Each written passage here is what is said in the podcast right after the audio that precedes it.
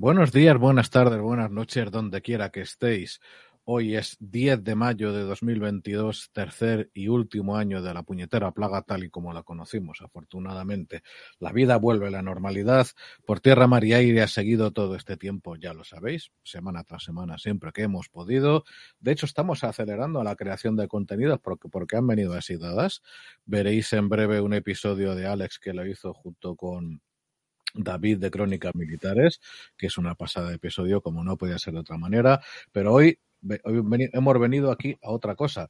Hoy hemos traído a nuestro compañero y amigo de hace muchos años, don Joseba, que nos viene a hablar de operaciones especiales en la Legión Española. Ya visteis el eh, la primera parte del episodio y hoy vamos a tener un episodio de algo menos de dos horas y ante eso, antes de seguir, tengo que pedir disculpas porque mi agenda ha colisionado conmigo mismo y me ha dejado cicatrices y todo. Y entonces, pues, eh, para mí me ha hecho un lío horroroso. Entonces, sin más, don Joseba, ¿cómo está usted? ¿Qué tal? Buenas tardes desde, desde el extrañamente caluroso y soleado Bilbao, pero alguna vez tenía que pasar aquí también, ¿eh? para, que, para que Alejandro no se queje. No, no, eh, eh, que coste, yo quejarme nada, que al revés. Estoy siempre diciendo que aquí hace mucho mejor tiempo del que aún se cree por prejuicio eh, más allá de las fronteras país vascas, como digo yo. Pero no, no, en general, pero es que es verdad que es- eh, ha- hace mucho mejor de lo que hacía hace años, ¿no? Y, y estos días en concreto, como, pues como en el, el resto, hace unos calores, un solazo de verano. Está bueno. Yo, la verdad, ya sabéis lo que voy a decir ahora, pero no os sorprenderé. Hace un tiempo maravilloso en Madrid, tan maravilloso que no lo puedo disfrutar, porque estoy encerrado de la mañana a la noche haciendo muchas cosas, algunas fachas, otras no, y que, en fin, eh, pues me tienen retenido en mi despacho o en mi terraza, siguiendo haciendo cosas, pero mira, hay que hacer por la patria. Es lo de El cosas resto- nazis, Peter, cosas nazis. En fin, el resto de mis conciudadanos están disfrutando de estas rarísimas, escasas y maravillosas semanas en el que el tiempo de Madrid es para seres humanos. Y en fin, pues hoy ya sin ir, sin, sin más dilación, porque hemos arrancado tarde, como os digo, por mea culpa. Solo recordaros que tenemos un Patreon en patreon.com barra por tierra, mar aire para el crecimiento y sostenimiento de la comunidad. Y, por supuesto, y todo esto nace de portierramariaire.com, que es una de las dos comunidades decanas sobre temas de defensa en español y francamente la que mantenemos nuestra línea editorial desde el principio, que es se comparten noticias, se comparte información y se debate desde la civilización y la caballerosidad. Ay, ay. Y tengo que decir, por cierto, que desde el viernes hasta hoy tenemos el récord de intento de inscripción de bots, la mayoría de origen ruso similar. Así que gracias, gracias por estar ahí también, queridos bots, queridos trolls, que os apreciamos. Es que hay un temazo con eso, Alex, y Pero es una barbaridad, este ha sido un récord absoluto. Claro, pero es que todo tiene una explicación, verás. Este fin de semana yo no te he podido apoyar en el, en el filtrado de esos señores bots porque he tenido que corregir un montón de, de trabajos del máster en el que doy clase, de uno de ellos, y coincidió con que soy un siervo de la OTAN, aquí donde me ves. Yo creo que esta bandera no es de la OTAN, la que tengo ahí detrás, pero soy un siervo de la OTAN. O sea, los últimos programas que hemos hecho sobre Ucrania, al eh, comentar en ciertas ocasiones en qué organización militar está situada España y por lo tanto nuestras Fuerzas Armadas, pues se me ha calificado de siervo de la OTAN y de ahí en adelante. Pero si no Entonces- solo tú, yo, yo también, yo no estoy libre de pecado, que yo también lo digo abiertamente y en el episodio este que subiré el crossover con Crónicas Militares, con David, lo digo bien claro nada más empezar, o sea que ahí nos quieren, nos quieren. Pero que nos quieren vender pues- cosas curiosas, hombre. Sí, sí. O sea, cosas que te, que te alargan eh, el hueso alegre y cosas por el estilo. Yo qué sé, pues tienen sus costumbres y ah, hay que respetarlas o algo, ¿no? En fin. Un honor, un honor conocer a los siervos de la OTAN. No, no he tenido gente en mi cuadrilla curiosa, pero no, no había tenido siervos de la OTAN. Eso es siervos de la OTAN, puedes decir siervos de la nata, si quieres, Bueno, más a la ahí inglesa. está. Eh, eh, Emiliano me pregunta si me quejo del polen y no, porque algo bueno tenía que estar, tener estar encerrado, Emiliano. Y por otra parte me dice Talguero, siento no estar de acuerdo, pero he pasado el día en Madrid y desde mi sensación he pasado calor. Una vez más, yo es que estoy en mi casa, porque tengo que estar de repente por la mañana a la noche. Por la noche se está muy bien. En fin, hoy hemos venido a hablar de un episodio que francamente, tú fíjate yo, Seba, mm, los que tenemos cierta edad, evidentemente, y sobre todo hemos tenido amigos, pues este tema no nos viene de nuevas. Para los que son más jóvenes o que no han tenido contacto, sí les viene de nueva de lo que fue toda la preparación de nuestro ejército de tierra para el tema guerrillero. Todo lo que... Oye, un detalle, ha sonado bien lo de para los que tenemos cierta edad y hemos tenido amigos. Menos mal que eso ha sonado como los, pobrecitos asociales, autistas, que no. No, hombre, no, eh, que los, a los que nos interesan estos temas militares también tenemos amigos y todo, eh. uh. En fin, que todo esto de por sí, hombre, pues, Y policiales. es- Bueno, y, es algún- su- y algunos que ni siquiera les gusta esto. Eso es, eso es. Esa es otra. La verdad es que tú fíjate, Joseba, en su momento, bueno, pues era, es un tema que ha dado muchas vueltas, que nos, ilu- nos ilustraste fenomenalmente el inicio, pero es que desde que viniste ha estallado una puñetera guerra desgraciada y repulsiva, pero en la cual el combate no convencional ha cobrado rapidísimamente preponderancia. Y entonces os invito, oyentes, a que todo lo que escuchéis lo escuchéis desde un doble punto de vista. Por una parte, lo que nos va a explicar Joseba ah, sobre lo que nos queda del desarrollo de, la- de las operaciones especiales a la Legión Española, en lo que nos queda de plazo temporal, pero que utilicemos eso como punto de vista para observar lo que está pasando. Porque ese es un tema que nunca, pas- nunca pasa de moda, que siempre va a haber este tipo de combate, que esta vez les ha tocado a los, a, los pobres ucranianos, mañana veremos a quién. Así que creo que es un ejercicio de perspectiva fabuloso, la verdad. Eso es. Yo suelo decir aquí, eso sí, creo que no lo he dicho antes, aunque era obvio, Joseba, pero que un abrazo muy fuerte y me alegro mucho de que estés aquí con nosotros de nuevo. ¿eh? Ya nos seguiremos viendo en persona, in person, físicamente. sí, sí, Perdona, prepárate que voy, debo- prepárate debo que una- Te debo voy. unas cañas, te debo unas cañas que, que- que, en fin. Y, y Juan Luis, me intriga por qué tienes un tenedor. Da un poco de miedo, tío. Estás ahí con el tenedor moviéndolo a un lado y a otro, con No el cuchillo de operaciones tiene. especiales. Sí, sí, sí, no sabes la capacidad que tiene de un- como eh, amenaza simbólica. No te voy a decir para qué lo uso. Eso, es lo mismo. Eso es el número de Uri Geller que cierra el programa. Ay, ay. Pero con Pues. Como tenemos el tiempo un poquito tasado, Joseba, ya sabes Leña. que esta es tu casa y el programa es tuyo. Leña. Por cierto, Joseba, antiguo caballero legionario, todo hay que decirlo. Sí, señor. Para enlazar con el programa anterior, si os parece bien, me presento. Soy Joseba, antiguo caballero legionario de la bandera de Operaciones Especiales de la Legión de los años 93-94. Un enamorado de la historia militar, de la milicia, de muchas otras cosas. Y esto iba un poco en relación al libro que sacamos con, con Galan Books de Historia de las Operaciones Especiales Legionarias.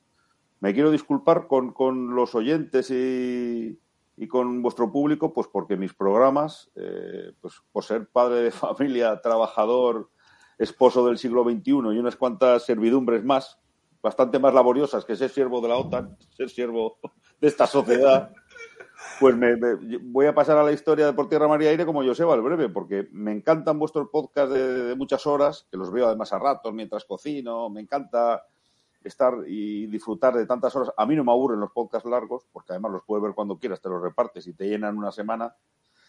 Y bueno, pues por desgracia, pues pues sí, dando con el tiempo como, como siempre. Bueno, yo mientras, mientras seas Joseba primero el breve, solo en esto y no en otras cosas, guiño, guiño, vamos bien. Hombre, en el tupé fui el muy breve, pero bueno. Sí. Del otro no, lo otro no practicamos en este país. Oye, no. Pues a- a- a- El país más o menos. Nah, eso es pecado. Aguardo Milagro, una. Joseba. Por no seguir con los pecados, que uno se ruboriza, ¿qué tal si nos enseñas tu libro? Que la verdad, Mira. lo estamos improvisando ahora mismo, pero es lo suyo. Espérate. Está censurado, no sé, uy. A ver, Ah. por España me atrevo. Sí, bueno, es que está censurado. Tienes que quitar el pixelado ese en la Sí, cámara para que se lo pueda ver. Configuración. Joder, encima soy un torpe. Bueno, pero el libro es de la editorial Gallant Books, Gallant Books, ¿vale? Que es por España me atrevo. Ahí está. España me atrevo. Y Aquí esta es. es una historia absolutamente esencial, Historia de las muy operaciones poco especiales de de nuestra historia militar. Galan Books, creo que en Galan Books ya no quedan, quedarán en alguna librería. Del caballero legionario CL, Mendizábal. CL, CL, Joseba como, dice un como dice un amigo mío en Bilbao, todo el mundo le dice, ¿eso de CL qué es? Y siempre les dice, os ha tenido engañado, se llama Carlos Luis. Carlos Ruiz. Mi amigo Felicín. Siempre dice lo mismo. Y, y bueno, creo que en Alan Books no quedan, quedarán en Amazon, quedarán por ahí y me imagino que en algunas librerías alguno he seguido viendo. Y el libro, mm, por poner un poco a los, a los oyentes y al público, haciendo un poquito de, de retrospectiva, pues nació con la idea del centenario de la Legión que, que, ha sido en el 2020. No se pudo celebrar nada, ha sido una pena que todos los actos han quedado deslucidos, como dice Juan, por la maldita pandemia. Y bueno, pues salió un poquito más tarde y bueno, pues todo, todo ha quedado un poquito más, la misma ilusión, pero bueno, pues, pues un poquito más, más gris, ¿no? Eh, había un montón de actos, ha habido un montón de libros, pero sí que creo que, tocaba un libro de este tema, porque el resto de temas yo creo que ya están, eh, están muy cubiertos. El tema legionario yo creo que ya está muy cubierto. Ya hay un montón de libros de, de la historia de la Legión, historia de la Legión, historia de la Legión, la Legión española, que están muy bien, pero pasa un poco, no sé si, si tenéis esa sensación, como cuando uno ve otro libro del día de, u otro día de las Ardenas, otro libro, perdón. Sí. Que seguramente eh, yo creo que ya tiene que haber cosas muy, muy significativas para que un, una persona que, que, le gusta la historia militar compre, compre un libro sobre temas ya tan manidos. Tiene que ser que haya unas aportaciones novísimas o tremendas o reveladoras, porque si no, estamos todo el rato con la burra al trigo. Y bueno, eh, el libro cubre un poco la, como, como, bien habéis dicho, la historia de las operaciones especiales en la Legión. La Legión Española nace como una unidad eh, revolucionaria y especial en 1920, eso lo sabe todo el mundo, ya era una unidad especial, sin tener que ser de, de operaciones especiales, que en aquel momento ese concepto doctrinal no, no, estaba, todavía, no estaba todavía creado. Y, bueno, eh, es un, son una serie de historias, un, una pequeña, un pequeño retrato de cómo se vivía, sobre todo centrado en la BOEL, que es la culminación del proyecto. Ya en el libro sale, el coronel Tobar lo trata muy bien.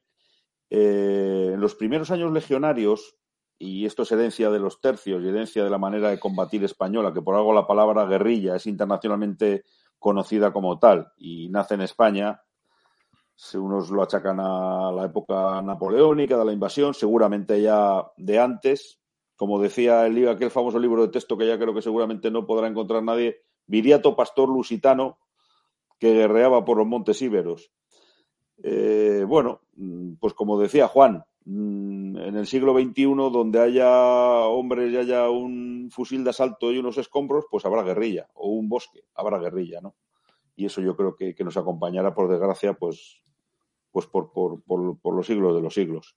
Y ahí me vas a perdonar que te interrumpa, Joseba, porque tenemos, primero, tengo que volver a recordar a, los oyentes, además de tu libro, tu primer episodio en el cual estableciste eh, la fundación, los primeros pasos, etcétera, del tema que nos viene a, traer hoy aquí. Además, tenemos un programa especialmente complementario, un episodio que lo hizo nuestro amigo Jorge, que es, está centrado en la doctrina de la derrota. Está, está eh, centrado en ese pensamiento de qué ocurre cuando las cosas no salen como deberían y que conecta con esto, evidentemente. Y os lo recomiendo. No sé si lo has podido escuchar tú, ese episodio. Sí, sí, sí, sí, sí. Muy, muy interesante. Es que además es un tema que lleva mucho tiempo trabajando Jorge y son las cosas que precisamente es lo mismo que ocurre hoy. No es lo que suele salir, o sea, lo que más atrae la atención del aficionado o incluso hasta me atrevería a decir de la persona que se dedica profesionalmente de un modo u otro al tema, pero es, un, es algo completamente esencial. Porque, bueno, pues precisamente cuando estamos hablando de nuestros temas de interés común, si algo tienen en común a través del tiempo es que es rarísima la ocasión en la que las cosas salen como esperábamos o como quisiéramos, ¿verdad? Pues sí, al final uh, el destino tiene sus propios planes y bueno, pues todo se dice que ningún plan soporta el primer, la primera toma de contacto con el enemigo. Bon y bueno, pues, viejo. Sí, aquí es aquí es un poco lo mismo. En el caso de la Legión Española, ya digo, con el Tobar conoce el tema, igual que otros ya hablan de, de unos legionarios que en la época casi fundacional eran conocidos como los hijos de la noche, ¿no?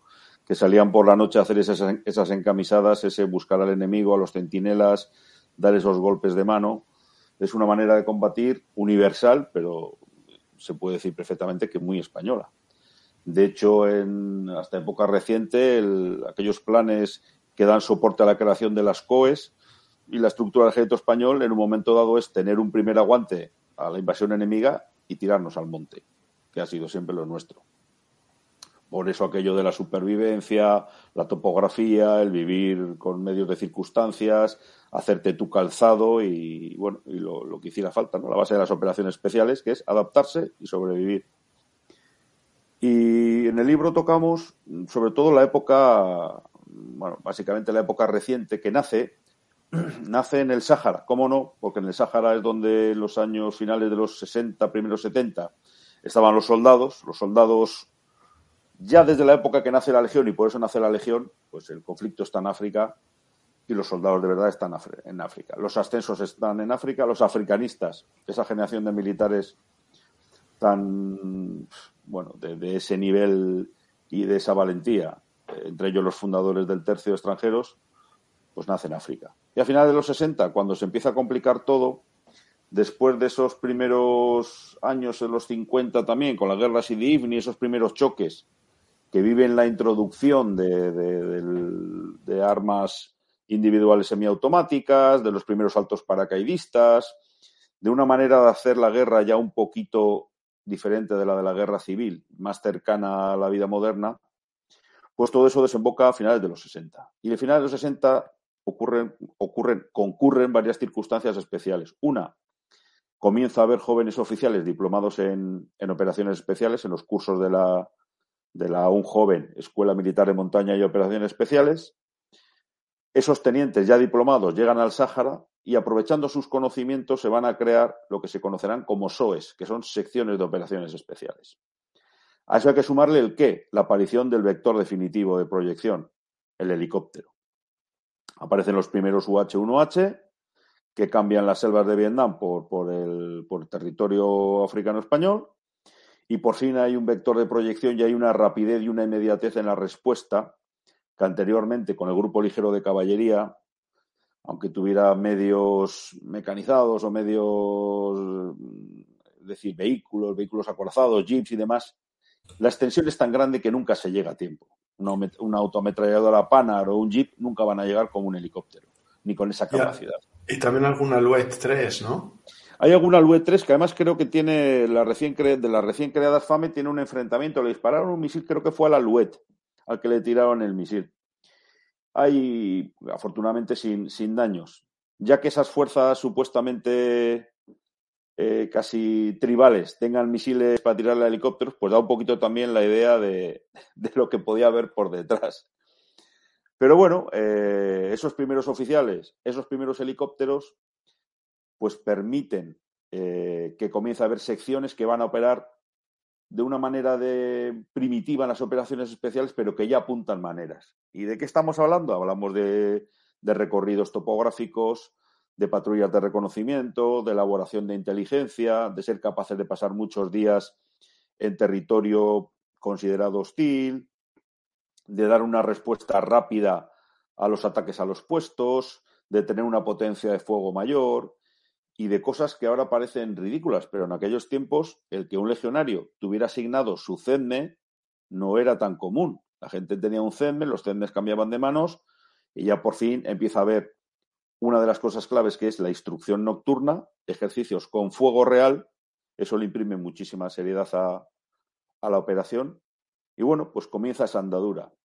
¿Cuál es el premio para esos primeros oficiales? Como el caso del entonces teniente Perote o el teniente Blond pues bueno, pues incomprensión por parte de los mandos de la Legión eh, clásicos de toda la vida, los mandos de los tercios, algunos de los cuales paradójicamente luego verán hijos de ellos en la futura Boel, es así, ¿no? A ellos no les hizo mucha gracia, le llamaban guerrilleritos, y luego, claro, son secciones que dependen de cuartel general del Sáhara. Y el que te lleguen órdenes pasando por arriba del coronel del tercio, del teniente coronel de la bandera, les hace muy poquita gracia.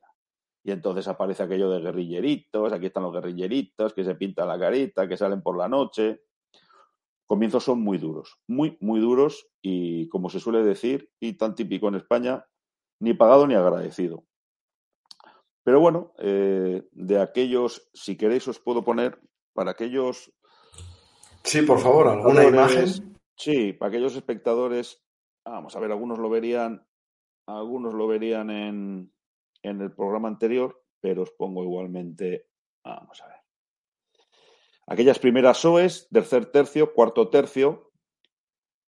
Yo no sé si se ve. ¿Se ve esta foto?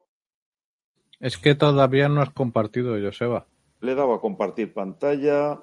Pero tienes que eh, em, confirmarlo. Una vez que compartes pantalla, tienes que confirmar. Elegir la pantalla y confirmar, autorizar. Exactamente. Primero seleccionas la pantalla que quieres o aplicación o lo que sea y luego confirmas. Vale, compartir. Ahí, ahí lo llevamos. Vamos a ver. Pues ahora tenemos el efecto espejo de toda la vida de Dios.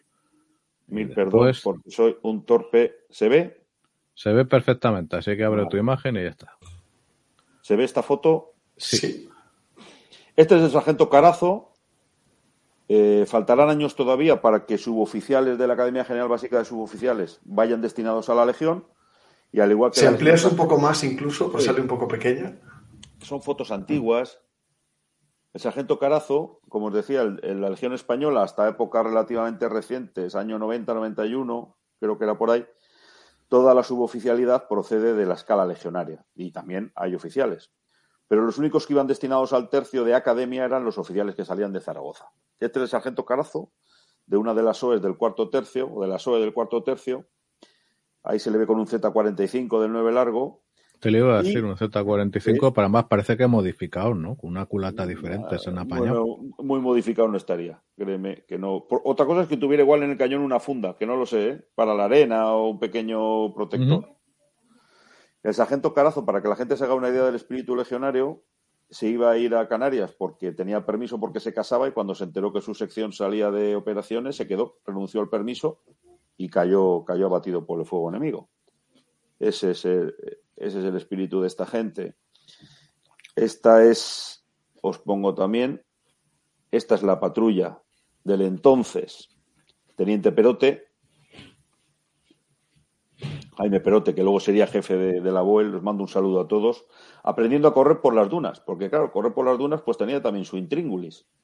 Tenemos que imaginarnos esta gente eh, colocada con un UH, venga, a andar, a orientarte, a cuidar los víveres. Si alguno cae herido hay que llevarlo y alcanzar el, alcanzar el punto de exfiltración en, el día y en la hora correctas. además, Todo esto en medio del desierto del Sáhara, donde las referencias brillan por su ausencia. No hay estructuras hechas por el hombre, ni ríos, ni, ni nada distintivo Aparte de las altísimas temperaturas durante el día, las bajísimas durante la noche. Exactamente. hay zona de mucha grara, hay, hay zona de mucha maleza, no, no, es arena como tal, ¿no? El teniente Perote me decía que, me decía, ya hoy coronel Perote cuando le visité me decía, yo sé que si hoy volviera al Sáhara no me perdería. Y estoy seguro, ¿no? Claro, la orientación tienes que ser un, un hacha. Y luego lo que hablamos, ¿no? Se tuerce alguien un tobillo, pues hay que ayudarle o hay que llevarle la mochila o, si alguien se pone enfermo, porque no hay una capacidad de comunicación HF, no había unas radios satelitales, no había nada. Hasta que el helicóptero no estaba cerca, no, no había manera de, enlazar. O sea que como, como para perderse. Esta es una foto muy bonita que da idea de lo que estamos hablando. Que es una patrulla legionaria a punto de embarcar. Que me perdonen los, los espectadores porque se ve que está tomada una diapositiva y entonces están las letras al revés, ¿no? Os he puesto la, la, versión sin corregir, pero bueno, se ve perfectamente, ¿no? Ese es el UH, recién traídos, cuartel legionario, patrulla legionaria y pues ya están preparados con su mochila, manta de tropa y, el chopo de toda la vida para, salir al campo. Y bueno, de esta El chopo que es el apodo del ZMC. ZMC, para que no lo sepa, el ZMC legendario ZMC, tan echado de menos, tan echado de menos y tan añorado cuando hubo que usar los, los los malogrados L y LC y LV. Y que bueno, parece que ahora, yo creo que ahora, pero bueno, eso ya esperaremos a que juegan, haga un programa a cuenta de, todo el tema de la nueva munición, del armamento ligero americano, ya, ya se nos había quedado el 2.23 pequeño, como era de temer. Métele, métele más presión y más estrés a Juan Luis. No, me hagas, no le hagas eso, pobre. No, es que el problema, ahí te digo una cosa, Joseba, para mí es muy fácil, hasta que no lo tenga claro, había rumores muy fundamentados de que este iba a ser el resultado. Yo no los hacía públicos porque eran rumores. Tenía una resistencia que no lo acaba de entender. Entonces, hasta que pille, la, se publiquen eh, datos más concluyentes de cómo funciona el concurso, de por qué, etcétera, me resisto a comentar porque lo que no quiero es comentar desde mi perspectiva imperfecta, porque sinceramente ese programa no lo entiendo. Mira, hablándolo con un compañero nuestro del foro, me decía, o sea, vamos a, por eso me lo decía hace años, y perdona que sí sigue con lo tuyo ahora mismo, que el cartucho SIG es, y además es evidente, es imposible que sea tan barato como el cartucho convencional de latón, porque tú tienes, en vez de una pieza de la vaina, tienes tres. Y además, tienes que tener unas tolerancias ridículas para que eso funcione una y otra vez durante miles y miles de disparos. Y tienes que unir dos metales diferentes, es bimetálico. O sea, no puede ser más barato, es el más pesado de los tres. Chico, que yo todavía. Oh, y termino solo con una cosa: a ganar el concurso otra cosa es que se adopte y en qué número. A ver si va a ser para gente ultra especial y el común de los mortales, pues visto lo visto, van a seguir con el M4 hasta los restos. Está por verse, ¿eh? Pues, eh, en fin, es un asunto que todavía hoy, fíjate si trae polémica lo del armamento individual, la munición, bueno, las ametralladoras. Totalmente. Nosotros, pues bueno, eh, los que tuvimos los que tuvieron la suerte de tener el CMC, pues bueno, pues era una garantía. Eh, y de hecho se han recuperado muchísimos M14 en ejército norteamericano y, bueno, el tema de las tetas, los subfusiles ya dio más guerra. Me comentaban la gente que los tuvo de dotación y más en el Sáhara dieron más guerra, pero bueno, pues era, era el armamento que había entonces. Ya se puede imaginar la gente que no había ni fusiles de precisión, ni con miras telescópicas, ni nada de eso. Equipo estándar del ejército español, armamento estándar y, de, frente marche. De hecho, yo tengo una pregunta a ese respecto, Joseba. ¿Los tiradores selectos de la época, en, lo que luego sería Boel y antes, manejaban Coruña o eran CMC como otro hijo de vecino? En la época UOL fundacional Coruña. Y en la época que estuve yo, que era L, era el LV, que tenía un visor de la entonces en, Enosa, empresa Nacional de Óptica, pero que, que, la mezcla de, del visor y el CN, bueno, los, tiradores, los que hacían de tiradores selectos cuando estaba yo, que eran gente que tiraba bien, tiraban por debajo con la mira de hierro que hay debajo del visor para asegurar que el tiro iba. O sea, así tiraban los nuestros a ojo. Y, pero en la época hubo él, creo que habrá alguna foto por ahí que sale con, con el Coruña. El Coruña, recordad, que es el Mauser que adoptamos después de que hubiéramos tenido muchísimos años nuestra propia cartucho español, el Mauser que diseñó Mauser, como que todo el mundo por otra parte, en calibre alemán y que se siguió fabricando unos años después de la guerra civil. Sí, sí, correcto. Sí, señor. Pues eh, volviendo al tema del Sáhara, bueno, pues eh, como como decía, había, hubo dos SOEs, una en el tercer tercio, otra en el cuarto, que lógicamente cuando, cuando se repliegan las, cuando entraron, como la sección de Sargento Carazo, entraron en combate, hubo tiros y, cuando ya el ejército español abandona el Sáhara, pues eh, bueno, pues hay un repliegue y gran parte personal que venía de los tercios primero y segundo vuelve a los tercios primero y segundo y en Fuerteventura se ubica el tercer tercio eh, con muchísimo personal que había estado en, el Sáhara. Me decía, me decía el hoy teniente coronel Moraes, entonces cabo, cabo primero, que, bueno, que había gente que el, el, acuartelamiento del tercer tercio en Puerto del Rosario no, no cabía toda la gente, había tiendas, había todo, porque había un montón de gente, banderas enormes, muchísimos legionarios. Y ahí se crea una especie, un pequeño núcleo de gente que, posteriormente enganchará unos años después con, la creación de la, de la UOL. Sí que quiero comentar que sí que hubo una excepción.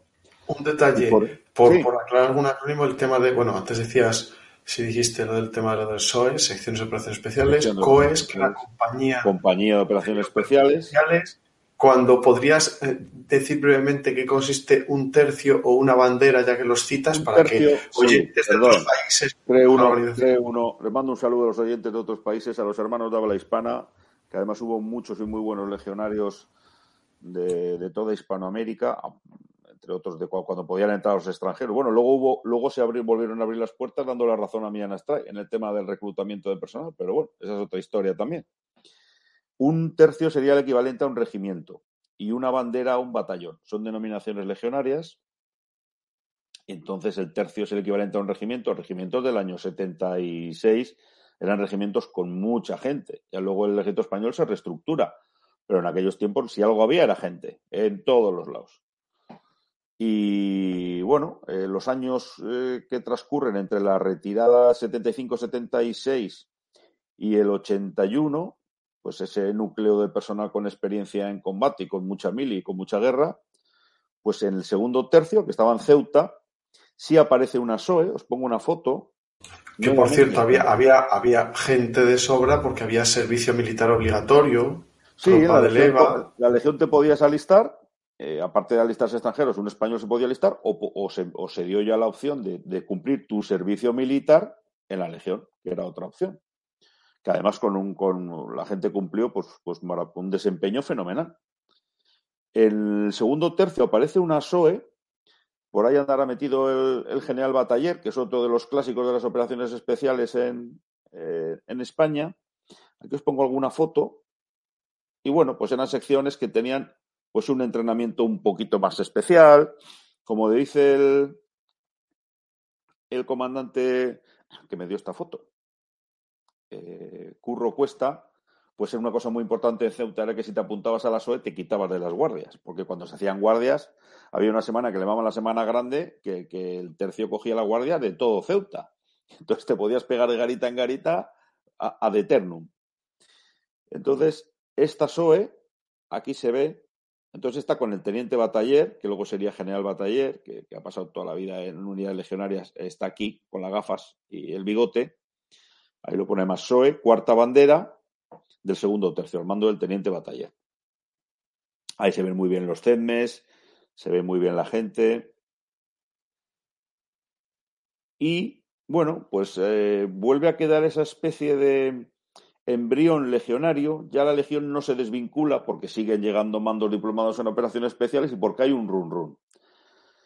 ¿Qué es lo que decidirá finalmente la partida? Pues la partida la va a decidir un señor que voy a poner aquí, que lo sacamos también en el otro episodio y que es un poco el, el que parte la pana, ¿no?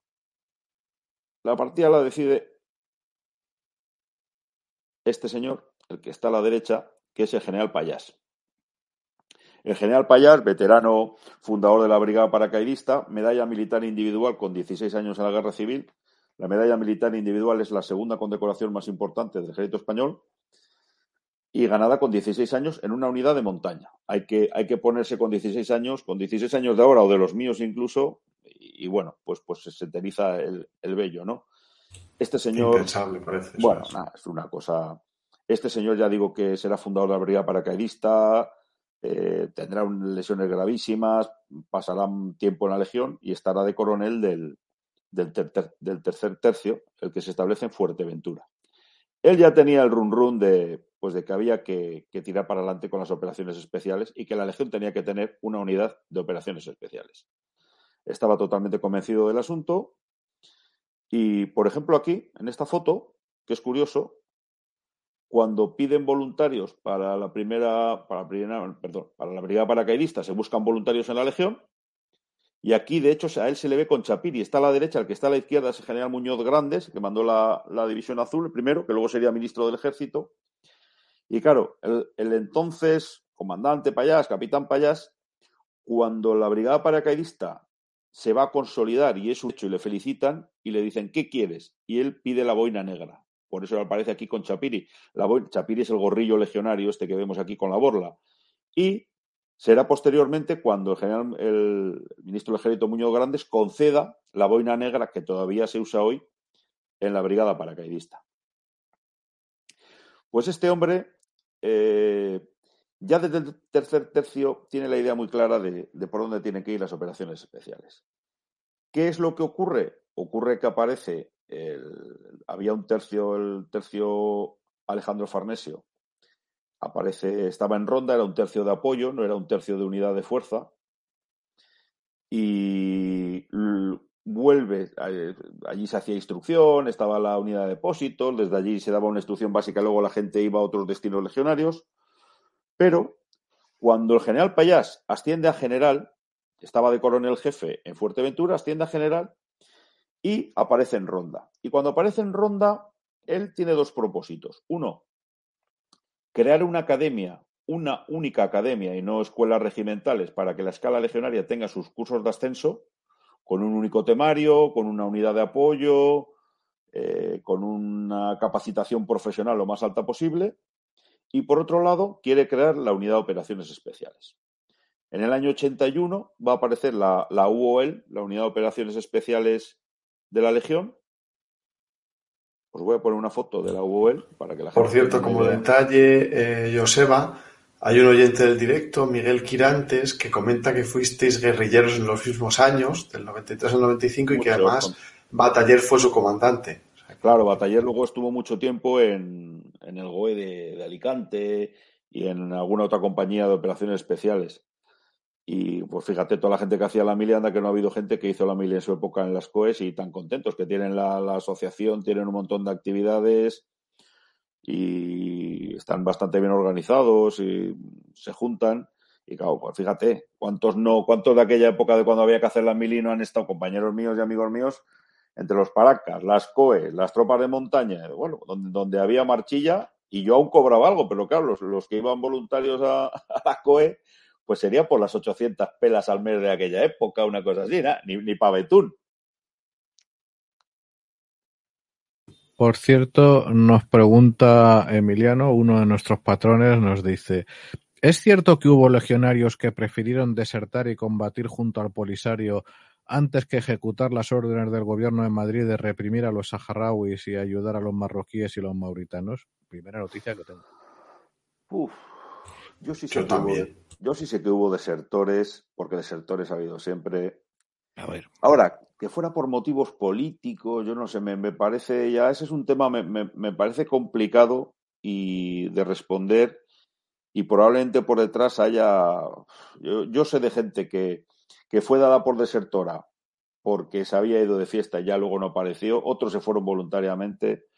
Por motivos políticos, pues no lo sé. Lo que yo sí tengo claro es, eh, porque además lo he hablado con los, con los veteranos y con la gente que estuvo allí, fueron compañeros míos y mandos míos, que la Legión no y el, ejército español y la Legión no iban reprimiendo saharauis, es decir, hasta que no hubo aquellos años de conflicto y aquellas manifestaciones, era, aquello eran provincias españolas y, y, la convivencia, ellos tenían su DNI, ahí había un parador nacional, entonces esa película de la represión y ese cambio de bando, a mí me suena un poco a, a, a película con, con tintes, en fin, poco intencionados. Yo no tengo ninguna noticia de eso, desde luego. Eso es, eso te voy a decir que yo también lo veo tremendamente sesgado, medio inventado, por decirlo suave. Sí, yo bueno, eh, no, no tengo. Allí hubo operaciones militares, pero yo creo que la actuación de. Siempre ha sido la actuación de, la, de las tropas españolas con la población civil ha sido exquisita. Y aquella gente eran nuestros, nuestros compatriotas, o sea que es que aún más. Pero bueno, eh, aquí al final habría que entrar en, un asunto que vosotros conocéis mejor y Juan maravillosamente bien, que es la geopolítica y otra serie de cosas. Kissinger dijo claramente se acabó lo que se daba y no interesa a España en el Sáhara. Fin del asunto. Y no hay más que hablar.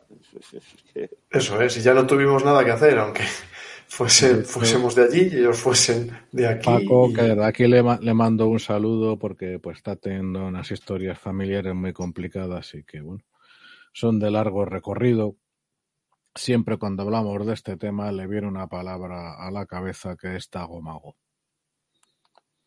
O sea, las pérdidas que hemos tenido allí. Hubo, me comentaron de un capitán de la Legión cuando iba, era de los últimos que iban a evacuar el Sáhara, les dijo a gente que él sabía que estaban cercanos al Polisario ahora vais a obtener el amo que estabais buscando. Porque cuando ellos vivieron el tránsito de estar bajo la bota española que tenían DNI, que era una provincia que se aportaba tal, a estar bajo ocupación marroquí, pues comprobaron que no todo era lo mismo. Curiosamente, un caso salieron, vamos, salieron perdiendo claramente. Claro, pero es que pasó lo mismo con los filipinos, que con su pleno derecho a la independencia, pero como se la buscaron, el propio José Rizal eh, reconocía, si no me equivoco, que era Rizal, no estoy seguro, uno de los padres de la patria filipinas, que si llegan a saber lo que iba a pasar cuando luego, luego llega el amigo americano a tomar posesión del archipiélago, que había sido un error gravísimo enfrentarse hacia España, porque pasaron de Guatemala a Guatepeor, no, tres pueblos por detrás de Guatepeor. Pero en fin, sigue, por favor. Eh, es que cuidado, cuidado no vaya a ser que, que tus deseos se hagan realidad. Ay, ay, ay, ay. Eso es. Cuidado. Y como dice el refrán también español, otro vendrá que bueno te hará. Eh, bueno, ahí está la historia y, y, los hechos son los que son. Nos puede gustar más o menos, ¿no? Eh, el tema ahora vuelve a estar políticamente en el candelero con, con, decisiones recientes, pero bueno, pues esto, en fin, es la historia. Los soldados de España lo que hicieron que fue pues obedecer, retirarse, cumplir y bueno, y en, alguna ocasión arrancar el mástil para que la bandera española no fuera arriada, sin más. A partir de ahí, pues bueno, pues en el mundo mandan los que mandan y cada uno hace lo que buenamente puede con lo que puede. Eh, en el caso este que nos ocupa, y volviendo un poco al tema, mm, una vez en ronda, en el 81 aparece, aparece la unidad de operaciones especiales con entidad compañía, es una, aunque ponga unidad, es una entidad compañía.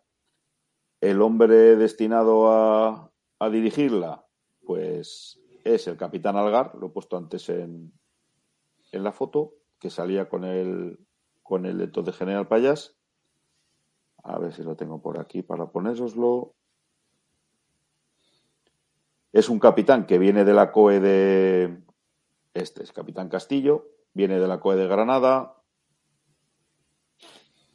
Ahí se le ve con un montón de, de, de de condecoraciones. Decían algunos que, que algunas se les ponía a él pero que era un tío tremendo, era, era una pisonadora, un tío con un encanto personal tremendo, bien relacionado, se escoge pues al hombre idóneo, ¿no? Eh, cuando aparece la unidad de operaciones especiales, eh, que aparece en Ronda, aparece en el cuartel de la Concepción, eh, tardará en bajar al campamento de Montejaque, que es donde está el cuarto tercio creado, y esta unidad, pues lo primero que va a tener es una selección durísima. La selección es durísima. Perdona, antes de continuar con la selección, Joseba, explica a los oyentes, sobre todo a nuestros oyentes hispanoamericanos, qué son los roquiskis. Los Brevemente, roquiskis- pero es importante. Sí, los que lo roquiskis son. Claro. Los roquiskis, vamos a ver, pongo aquí que se vean bien, que la foto del, del Capitán Castillo es la mejor. Roquiskis son. Una cosa son las condecoraciones, que tienen el formato clásico de medalla o los rectangulitos que van en, en el lado izquierdo. Y los roquiskis son, se pueden ver, pues, el, por ejemplo, el roquiski paracaidista, en España se llama roquiski, es el emblema de curso o el de buceador de asalto, pueden ser metálicos para el traje bonito, pueden ser de tela, entonces, pues son, son identificaciones de cursos y si saltabas con los americanos y hacías X saltos o lo hacías con sus aeronaves, te daban las alas americanas de paracaidista. Entonces la gente tenía derecho a aportar, pues aquellos que había ganado en entrenamientos, en maniobras o en cursos, el curso de buceador de apoyo que se hacía en Monzalbarba, bueno, cada uno los cursos que, que tuviera, ¿no? Y entonces, pues claro, pues para los mandos y bueno, pues para los legionarios, pues imagínate, ¿no? Qué, orgullo lucir el, el paracaidista. Pues ya ibas con el con el escudo paracaidista y ya pues, pues tenías otro andar, el de operaciones especiales, que llamaban la bañera. Entonces sí, yo imagino que en cada país se llamará de una manera. Aquí hace referencia pues, a las alas paracaidistas, al, laurel con el machete de operaciones especiales. Y bueno, claro, en unidades que tenían muchas maniobras, pues había opciones de hacer cursos y de ganar también eh, estos pequeños emblemas de capacitación de, pues, ejércitos extranjeros. Y bueno, eh, como os decía, aparece la UOL.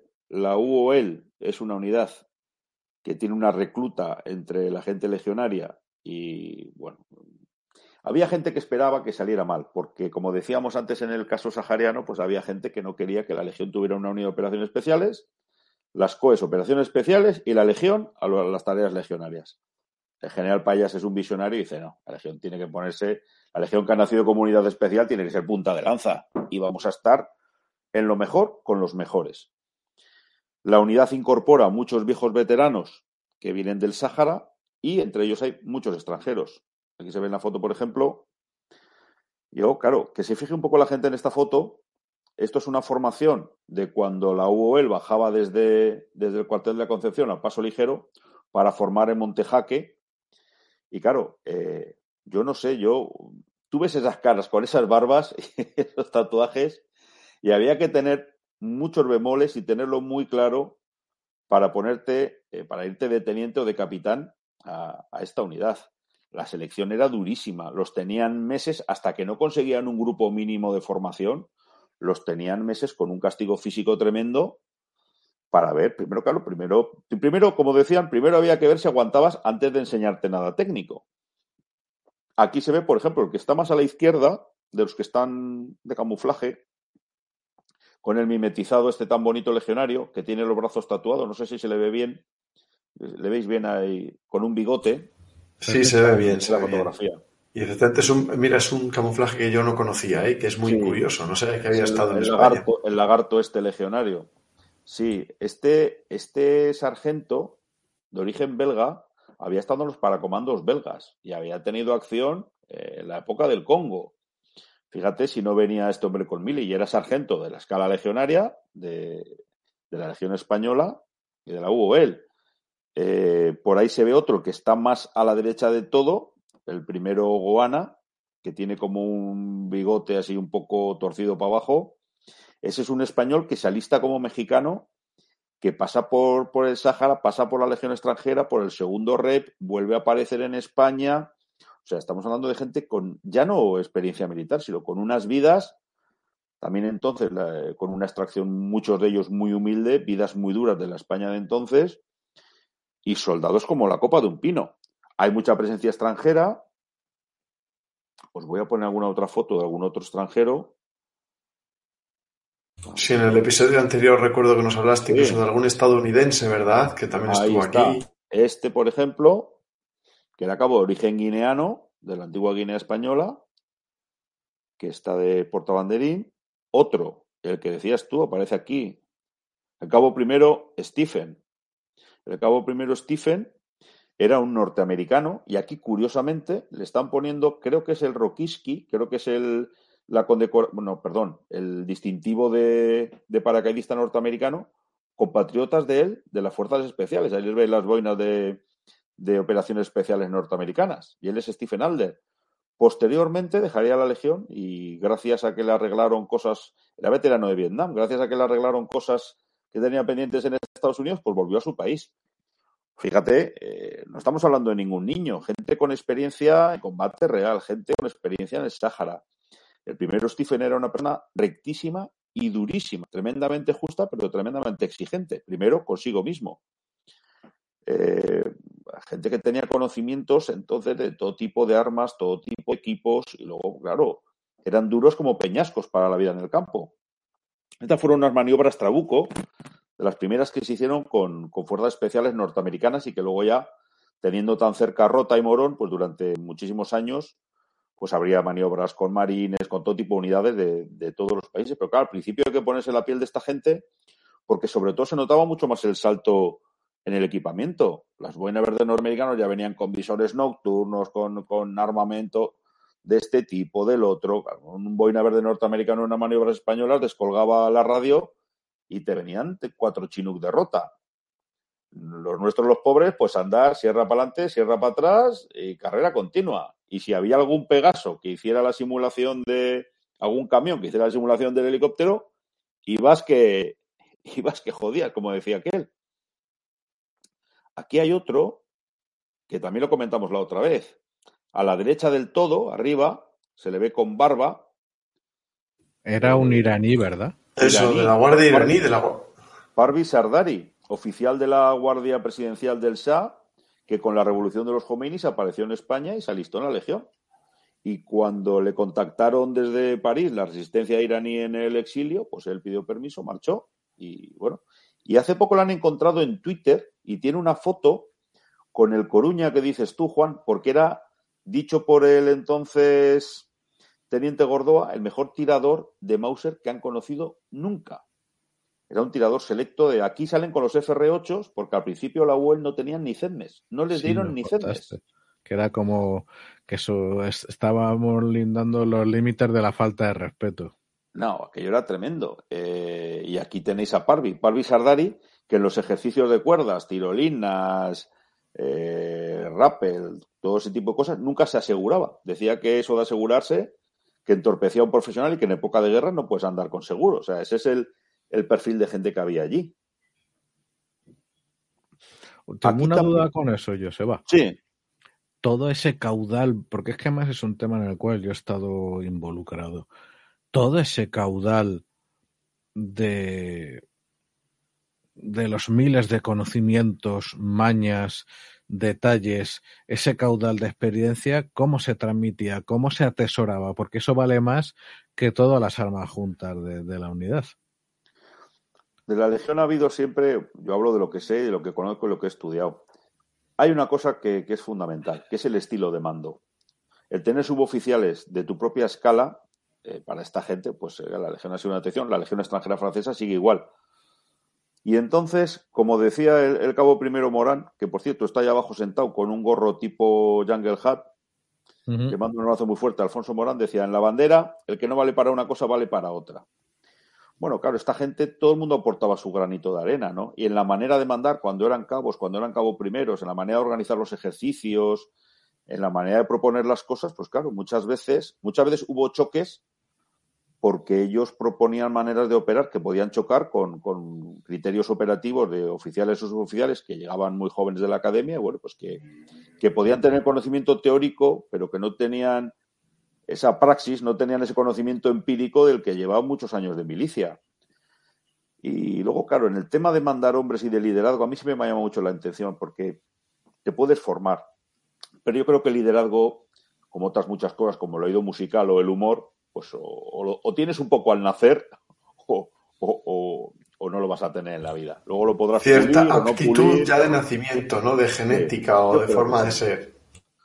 Yo creo que sí. Esta es la gente que permitió que en los años en que España estaba en paz, que han sido muchos, pues hubiera un pozo, como dices tú, de conocimiento de milicia y de, en fin, que, hubiera un, pequeño valor latente, porque luego hubo muchos años, afortunadamente, de paz y hasta las recientes operaciones, pues no se ha podido reencontrar esa experiencia real en combate, ¿no? Aquí en el, en el año 83, en el 81 aparece la UOL y en el año 83 van a pasar dos cosas también muy, importantes. Una es que ante la falta de suboficiales legionarios diplomados en operaciones especiales, se, va a convocar un curso, el primer curso de operaciones especiales legionario, primero y único, no, no realizado en la escuela de Jaca y se desplazarán profesores a profesores y mandos a, que, a realizarlo en ronda. Este curso, vamos a ver tengo por aquí. Esta es la, la orla. Arriba vuelve a aparecer el capitán, entonces capitán bataller, que está de profesor en el curso, el jefe del curso es una leyenda de operaciones especiales, el comandante Vázquez, alias House. Y bueno, pues este es el primer y único curso en el cual se forma, lo acabará solo un sargento, el, entonces sargento Moraes y unos cuantos cabos primeros, varios extranjeros. Aquí está el cabo Michel Eburen, el, cabo Salas, que es peruano. Bueno, y, esta gente va a hacer un núcleo de operaciones especiales eh, guerrilleras, de gente que viene de la Legión. No era suficiente y con quién hay que completarlo, pues como he adelantado antes, con los primeros suboficiales de la Academia General Básica de Suboficiales que van a ser destinados a la Legión en toda su historia. Por primera vez van a aparecer sargentos muy jóvenes de la Academia que van a complementarse con toda esta gente veterana y que al venir diplomados en operaciones especiales aportan unos conocimientos técnicos y una modernidad muy importante. ¿Por qué la UOL, el experimento de la Unidad de Operación Especial de la Legión sale bien? Porque esa mezcla de veteranía y milicia legionaria con esa juventud, ese empuje y esa formación técnica, pues, pues va a hacer que, sea un éxito, ¿no? Eh, no lo tuvieron fácil, eh, se les puso a prueba permanentemente a estos sargentos, se les miró con lupa, no fue una cosa nada sencilla y se lo ganaron a pulso, muy, muy, muy a pulso. Eh, luego alguno permanecería allí muchos años, otros marcharon, pero este, este primer pozo, es, o sea, esto fue un hito histórico, hay que ponerse en aquel año y en aquel sitio. A ver si encuentro por aquí alguna foto de, de ellos. La que he puesto antes. Ah, vamos a ver. Aquí se ve.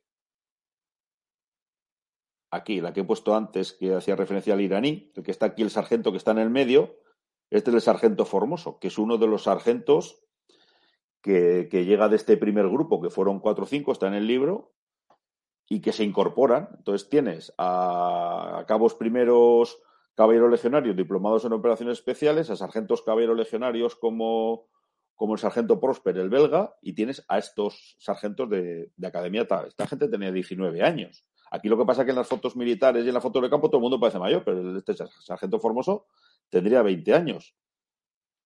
Claro, eh, yo para mí, vuelvo a repetir, hay que tenerlos muy bien puestos y tenerlo muy claro para irte con 20 años a ponerte al frente de gente como Parry Sardari o como otros tantos que había allí. O sea, cuidadito, porque claro, eh, a ver qué hace sargento, a ver cómo lo hace, no te puedes ni pasar ni quedarte corto. Yo creo que es muy complicado. Lo es, lo es. Desde luego, claro, en el momento en que ellos tienen ya también esa, eh, eh, toda esa experiencia, esa rudeza, ¿no? Eso al final, claro, es difícil dirigir. Como dicen al final, si es gente ya con sus ideas, mucha experiencia, etcétera, puede creer que, tenga autoridad sobre ti, ¿no? Que sepa más que tú.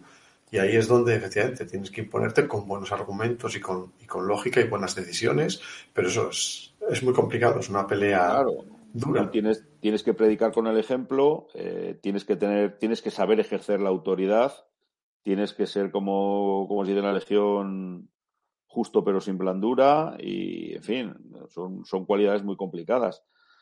¿Qué es lo que va a ocurrir? Bueno, pues que el experimento es un éxito absoluto y, la UOL pues es un éxito. Y, el general Payas logra que lo que inicialmente es una unidad de entidad compañía pase a ser una bandera, lo que va a ser un batallón. Y aparece eh, en el año 85 la UOL, que es un poco la, la unidad que más, la que más se centra el libro porque es la que más perdura en el tiempo. Desde el año 85 hasta el 2002 va a haber una bandera de operaciones especiales en la Legión. Esta bandera va, esta bandera va a tener, cambiará en su, un poco en su composición, pero básicamente va a tener tres COEs, tres compañías de operaciones especiales y una unidad de apoyo. Eh, la época que estuve yo, la primera COE era una compañía de, de, especialistas, con una sección de especialistas en agua y otra en montaña, la segunda COE, mi segunda COE era una sección, perdón, era una compañía de patrullas de combate, golpes de mano, ejercicios de asalto, y la tercera era una, era una compañía de reconocimiento en profundidad, de patrullas de reconocimiento en profundidad. Y era lo que ya tenían una sala de pactos, estudiaban los modelos del pacto de Varsovia, eh, en Europa ya había ejercicios de patrullas de reconocimiento en profundidad. Bueno, en la época que estuve yo sé que luego se volvió a reorganizar, los equipos operativos cambiaban. Mira, aquí he encontrado una del CMLV, con el visor este famoso. Nada. Sí, el de para tiradores selectos. Los nuestros tiraban por debajo, porque era una castaña tremenda. que es, así. Y, eh, bueno, ¿a quién van a tener mucho cuidado en mandar? El primero será el teniente con el Lucas, el que viene a mandar. Los mandos de la bandera de operaciones especiales van a ser tenientes coroneles con muchísimo prestigio profesional, muchísimo, porque el encargo que reciben es un encargo pues, pues, pues muy difícil. Eh, ¿Por qué es difícil? Pues porque la compañía ha pasado a bandera, a batallón, y porque la BOEL va a ser igual que lo ha sido la UL anteriormente, la única unidad de operaciones especiales de toda España que tenga aptitud paracaidista. Todas las COEs peninsulares, ninguna tiene completamente la aptitud paracaidista. Entonces, la UOL y posteriormente la BOEL será la primera unidad de operaciones especiales donde todo el mundo puede saltar y salta en paracaídas. tras las luchas iniciales de que la brigada paracaidista no quería ceder esa pequeña parcela de poder, ponen muchas pegas. ¿Qué ocurre? Que el general Payás, que es el general subinspector de la Legión, ha sido fundador de la bandera paracaidista.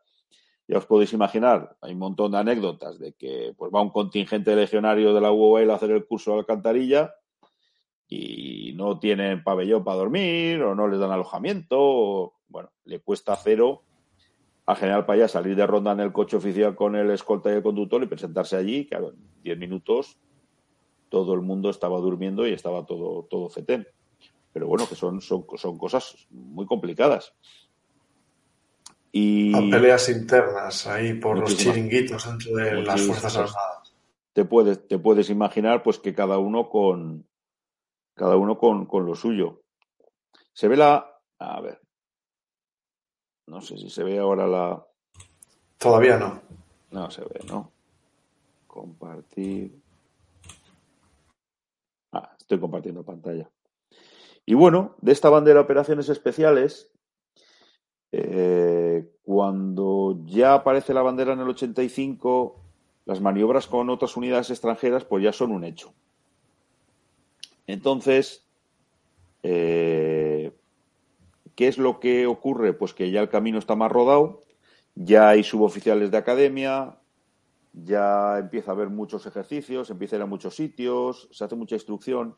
Pero este libro también es un poco un homenaje a la Unidad de Operaciones Especiales de la Legión, porque fue una unidad que, como siempre, al principio es durísimo, estuvieron mirados con lupa, en aquella época nadie va al extranjero y no había misiones como hay ahora, pero tiene un poco el, mérito de haber sido como nuestros padres, ¿no? Que han dado toda la vida de trabajo silencioso para que nosotros tengamos una vida mejor. Y aquella gente que se pasaba la vida yendo al campo maniobra de las navetas y pasando las canutas por la serranía de Ronda y poco más, pues supieron mantener viva la capacidad y permitir que hoy día haya una bandera de operaciones especiales como la que hay, ¿no? Que, está a la altura de la mejor unidad de operaciones especiales mundial.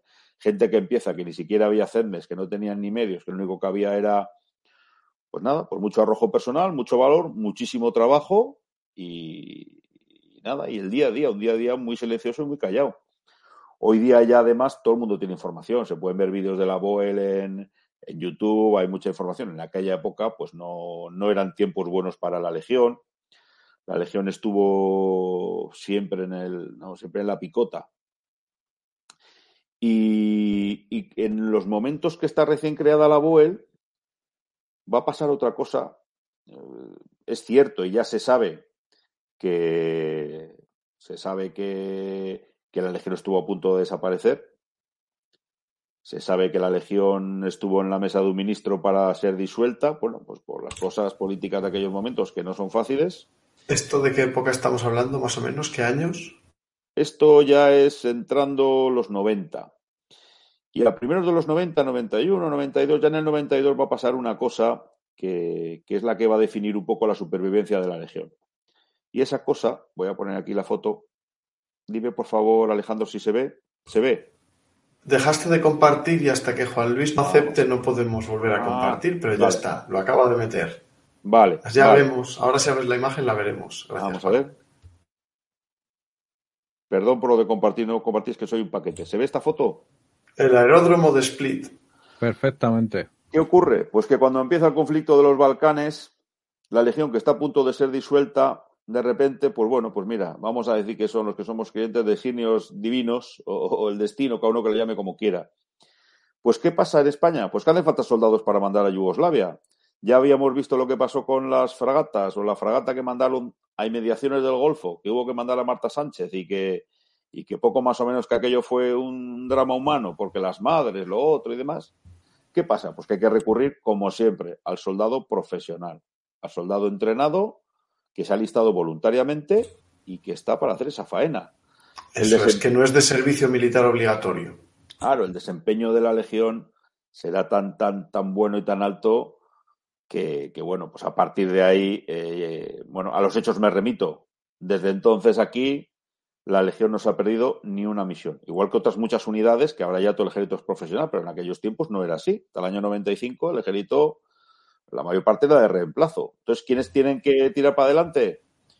Pues es que la historia se repite, si es que es cíclica. Pues tiran adelante los de siempre, las unidades profesionales, y en punta de lanza, por la Legión Española. Y en punta de lanza de la Legión, pues la bandera de operaciones especiales. En algunas ocasiones se hará un uso incorrecto de ellos, porque serán encuadrados en compañías legionarias de infantería normal, pues realizando convoyes, las misiones que se realizaban allí, y en otras ocasiones sí tendrán tareas un poquito más propias de, de las operaciones especiales. Que eso te toca hacer una pregunta porque si no reviento yo, Seba.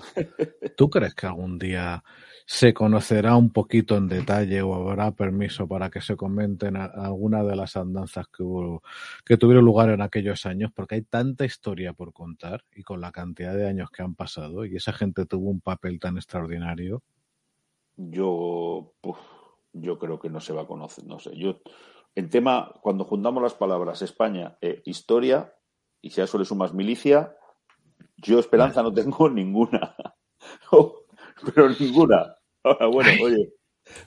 Sí, porque aquí se desprecia y se olvida muy rápido. O se vilipendia. Juan, eh, aquí un, un medalla de honor del Congreso en Estados Unidos tiene una universidad, eh, dos autopistas interestatales, un aeropuerto. Aquí nadie sabe quiénes son los dos últimos. Como no estás metido en el, en el asunto, y, y Chitón.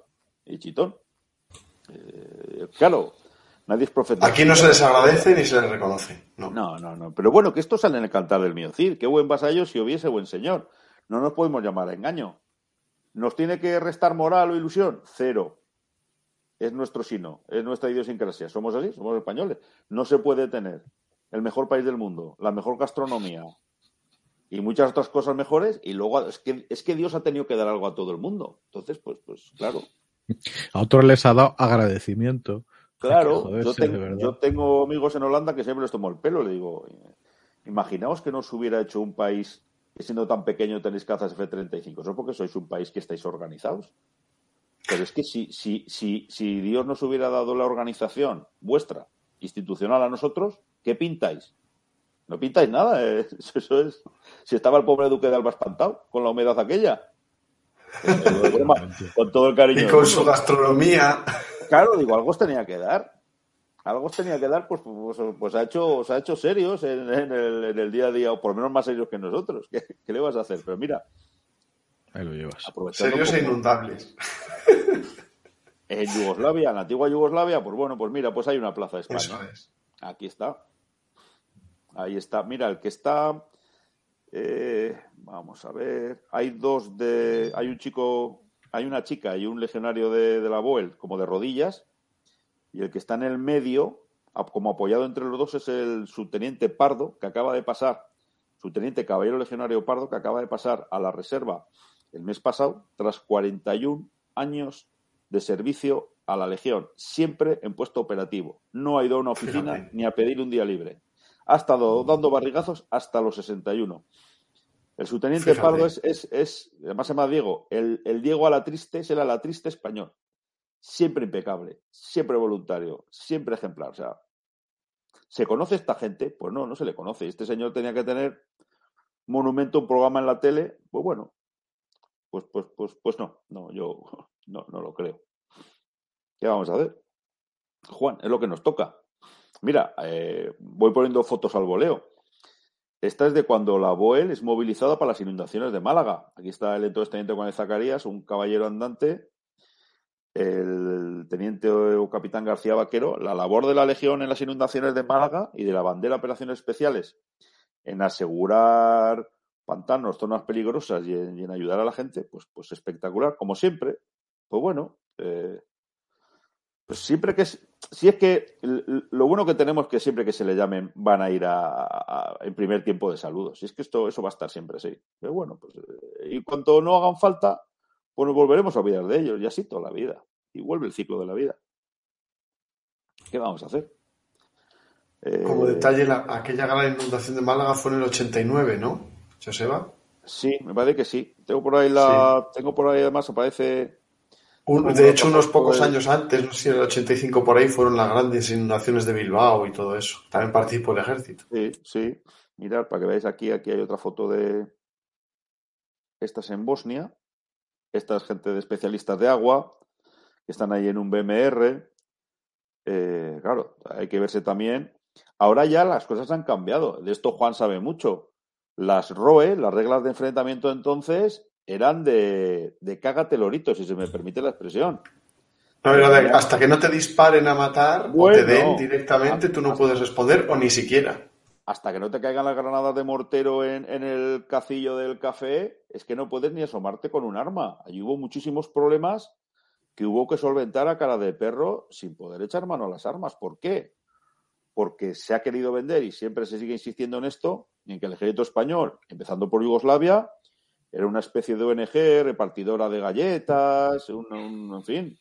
Que sí, por supuesto que sí, pero es que eran militares. Sí, es que ha habido un abuso bestial. Hombre, ha tenido una ventaja decisiva también, que las misiones en el exterior um, han cambiado para millones de españoles en ese momento desconectados del ejército, con carga ideológica o, lo que fuera, les ha cambiado la imagen de nuestras Fuerzas Armadas. Eso es un hecho muy conocido. Pero claro, a cambio, y aquí no hay que meterse en política porque ha dado lo mismo, se transmitía en todas las misiones que se iba a misión de paz y oiga, que en algunas sí era misión de paz, pero otras misión de paz tururú. Eso, que eran misiones humanitarias, como decías tú, casi de reparto de comida, ¿no? O de, o de pinturas en los colegios, antes que misiones de guerra, de combate. Sí, sí, que pero es lo que una era cosa realmente. es una misión de interposición, como la del Líbano, que esa no es una misión de combate, ni mucho menos, y hemos tenido una baja desgraciada en un intercambio de fuego y luego las bajas por accidente o también por terrorismo o lo que fuera, pero luego había otras misiones como la de Afganistán, sin ir más lejos, que no era de interposición, que era de mantenimiento de la paz. Y eso yo todavía no se ha logrado explicar bien a la población que cuando vas a mantener la paz en un lugar donde hay una concentración de hijos de la gran puta por metro cuadrado totalmente exagerada, pues a veces mantener la paz significa sacar la mano a pasear. Y eso... No, bueno, es que, pero es que estamos mandando con la policía, pasa lo mismo. Vamos a ver, es que hay malos. No sé si la gente piensa no, no que me digas, Buenolandia. Hay, malos, en serio. Hay malos, ¿lo sí, sí, sí, hay malos. fuerte, hay, gente, hay mal. gente muy mala. Hay gente muy mala. Y entonces a la gente muy buena, pues hay que cuidarla. Gente muy mala que hasta, hasta te quiere matar y todo. Sí, sí, sí, pero hay gente, ha habido crímenes atroces. Yo recuerdo imágenes de soldados ingleses en, en Bosnia llorando, no sé, por, por atrocidades allí, a- en fin.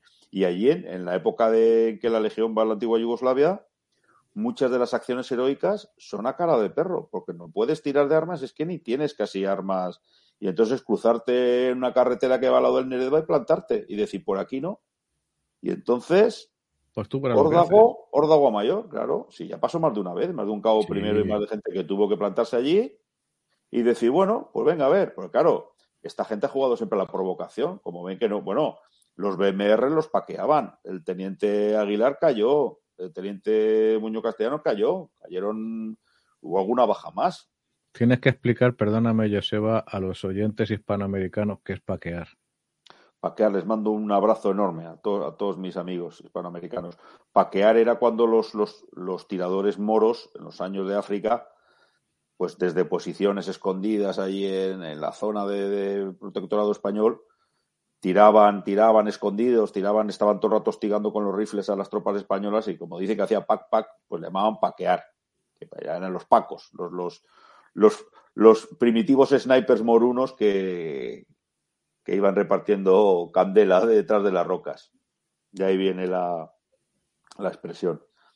Aquí os pongo otra foto, también de Yugoslavia. Este es el rescate en el río Neretva de cuando cae un BMR Joder. con, con paracaidistas españoles y los pobres se ahogaron todos. El BMR Joder, cayó al fondo. sí.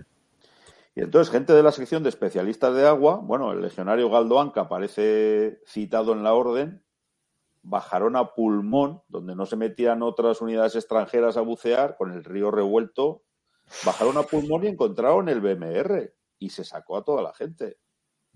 Gente de los especialistas de agua que, teníamos. Y, aquí estaba bajando también el entonces comandante Coloma. O sea, una cosa muy importante, que yo pasarán otras unidades eh, especiales del mundo, seguro, es que si el mando no da ejemplo, donde la bandera, el capitán se, se ponía el primero en la línea de salto, o el primero para correr, o para lo que hiciera falta, claro, se lidera desde el frente. Y bueno, pues y ojo con lo que has comentado, ¿eh? para que se haga una idea los, los oyentes, el Neretva es un río de montaña, como muchos ríos en nuestra península ibérica, y ojo que si el río va cargado de agua, pero es un río de montaña y lleva su, su flujito y su velocidad, a mí que me, me encanta de los veranos nadar y bucear en, esos ríos, lo que me permiten mis, mis órganos reproductivos hasta que empiezan a sonar tilín tilín del puñetero frío que hace ahí. Ojo cuando la tiza fuerte la, la, la corriente, que eso tiene un peligro de cojones, ¿eh? De hecho, ahora se ha puesto de moda la zona que yo conozco, que es el nacimiento del Tajo, en norte de la provincia de Cuenca, lindando con Teruel y Guadalajara, de peña que no tiene preparación, a veces irse sin instructor porque se, pues se colocan una, una, unos neoprenos para moverse por ciertos de los, ciertas partes de los ríos de allí y todavía no ha corrido más desgracias porque, yo qué sé, se han destinado, pues eso, una bandera de ángeles de la guardia para proteger a los insensatos, porque eso, el, tú ves que el río no parece gran cosa y no sabes a dos metros por debajo las corrientes que hay. Con lo que hizo ese hombre tenía, vamos, mérito extraordinario. Eso fue una cosa, o sea, había en la, en la bandera de operaciones especiales había gente muy potente, muy buena. Y ya digo, como decía el primero Morán, el que no vale para una cosa vale para otra. Había gente que te sorprendía, había chiquitillos que eran como peñascos de duros, eh, había otra gente que sabía por su, bueno, sabía de la vida en el campo, de mil cosas. Ah, la región siempre ha arrastrado esa idea de que, bueno, pues éramos todos delincuentes, allá había licenciados, allí había gente muy, muy buena y, y mal que les pese a muchos y deberían estar orgullosos la Legión ha sido el claro ejemplo de lo que es la foto de España. El hijo del, yo los he conocido, el hijo del minero asturiano, el hijo del señorito de Madrid, vascos y catalanes a Chorro Mortillo. Y esa ha sido la foto. Y gente, pues a veces buena y a veces menos buena. Y que me digan a mí algún sitio donde no la hay. Porque no podríamos empezar por los partidos políticos, no sé, me voy a callar, pero a que me digan a ver, a ver quién puede, a ver quién puede presumir de, de grupo ejemplar. Y luego lo que allí había es una cosa que falta en, falta en el, en el mundo y en otros muchos sitios de España. Se trabajaba las 24 horas del día con el misma, la misma excelencia y la misma intensidad. Yo no he currado tanto en mi vida y espero no volver a currar tanto en mi vida. Y allí, currar, currar, currar, y no hay fiesta, no hay fiesta, no hay fiesta, ya te puedes imaginar los sueldos. O tienes una vocación clara y los mandos igual, anda que no era fácil para un mando haber pedido destino en otro sitio, pues en la Guardia Real y hacer méritos. Y ahí estaban, dale que te pego. Como otros tantos militares españoles, marinos y demás. No sé, ha sido una cosa, bueno, en fin. Eh, por, por ubicar un poco los años de la BOEL, aparte del tema de Bosnia, después de Bosnia ya la Legión no, no vuelve a estar comprometida a pesar de que hubo un año que en el desfile de las Fuerzas Armadas les obligan a ir con corbata y a paso, como decíamos nosotros, pistolo, a paso de unidad regular normal.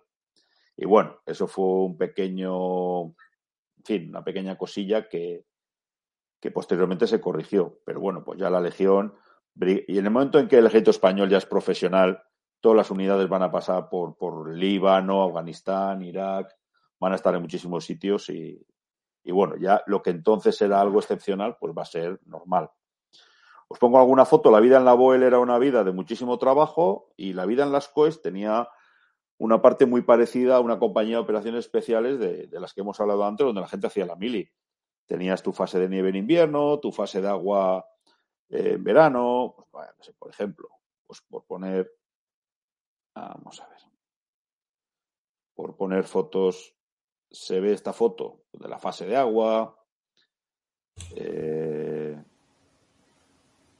vamos a ver. Esta otra con, con una vela de circunstancias. Se hacía la parte de entrenamiento también, pues muy parecido a la COE. Eh, ejercicios de topografía, la semana de supervivencia, la prueba de la boina, pues todo tipo de perrerías y puñetas. En mi fase básica, la fase básica es el grupo que llegamos inicialmente que fuimos la primera. La, la prueba de la boina, ¿puedes explicarlo un poco? Sí, la prueba de la boina, os pongo alguna foto. Cuando uno llega, yo pongo un poco mi, mi ejemplo como referencia. Cuando yo llegué, se hacía un mes de instrucción militar legionaria estándar. Instrucción, pues de desfilar, 1, 2, 1, 2, las cosas más básicas, el tiro básico, lo que sería la instrucción de cualquier unidad legionaria.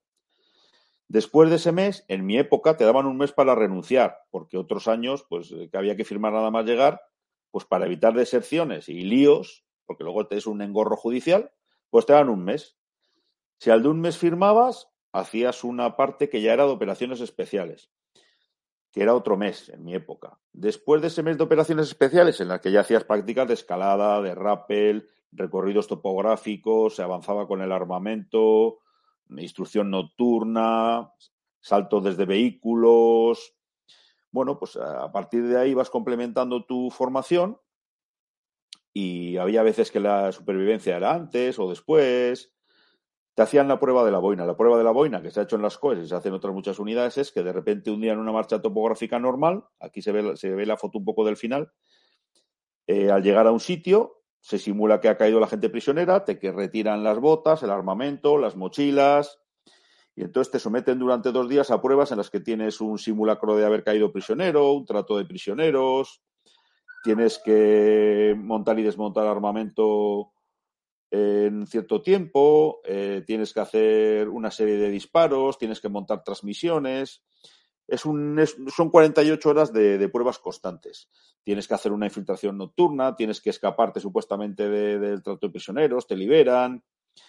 Y eh, solía acabar, en nuestro caso acababa en la Cueva del Gato, que es una cueva que hay al lado de Montejaque, donde había lo que se llamaba la, había un rappel volado muy largo, no sé si se verá por aquí, no tengo foto del rappel, no tengo, pero había un rappel que acababa con un volado muy largo desde lo alto la de la del Gato. en el anterior episodio sí. nos enseñaste la foto, la vimos, sí. Y luego había que pasar la prueba de decisión, que era esta tirolina, que estaba muy alta sobre el agua, y entonces a un silbato o un disparo, pues había que dar un volteo y tirarse. Esta foto, yo recuerdo que nosotros la hicimos con, con armamento y mochila. Entonces, bueno, pues te, das un talegazo, pero claro, pues si dudas, pues ya tu puntuación pues, pues, pues es distinta. Y entonces, con todo ese baremo, eh, los mandos evaluaban, esta es el paso de tirolina, evaluaban si habías ganado la boina. Se hacía, pues yo qué sé, pues había gente a los pobres que les apretaban un poco en el, en el, en el interrogatorio, en el trato de prisioneros y empezaban, pues, ¿quién es tu capitán? Pues había gente que lo decía todo por engaño. Bueno, pues había gente que no sacaba la boina, tenía que ir a pruebas posteriores. Pero de todas maneras, para que la gente se haga una idea, en mi fase básica del año 93, nosotros aparecimos en, en Montejaque 230 y algo personas y al acabar el primer mes, que era solo el fin de la fase básica legionaria de la formación militar básica, eh, firmamos 42. Para que la gente, o sea, se, cuando empezaba allí el curro, claro, cualquiera que tenga conocimiento de la milicia o de, o de actividades parecidas sabe que una cosa es una cosa es lo bonito que es pintarte la cara y salir por la noche con el cuchillo en la boca y asaltar posiciones y disparar ráfagas, y otra cosa es estar todo el día currando, estar muerto de frío, helado por la noche, que sabes que no vas a dormir, con un peso enorme, con la tensión de, hacer bien lo que te mandan. Y claro, pues la gente, yo recuerdo que además muchos decían, bueno, es que yo realmente lo que me gustaban eran las FAMET, helicópteros. Lo que me gustaba era intendencia, ¿no? Entonces, claro, que uno se justificaba como podía, pero se marchaban. Había también un pasillo de fuego. Esta foto es muy bonita, que te tiraban con te tiraban con las máquinas por encima mientras pasabas por debajo de, de un pasillo que eran alambradas con explosivos. Había una serie de, de, pruebas y una vez que ganabas la boina, la boina se, hay que ganarla, pues pasabas a una de las COEs. Y en la COE, pues ya eh, desarrollabas la actividad propia de tu compañía. Podías hacer el curso de buceo si estabas en la primera. Eh, podías ganar el, el, que hemos dicho antes, el emblema. Si hacías salto, por ejemplo, si hacías un salto con los marines, y no me acuerdo cómo era, si hacías un salto y saltabas en una ocasión o en dos de una aeronave americana con equipo americano, pues te concedían el, el americano. Bueno, pues tenía su.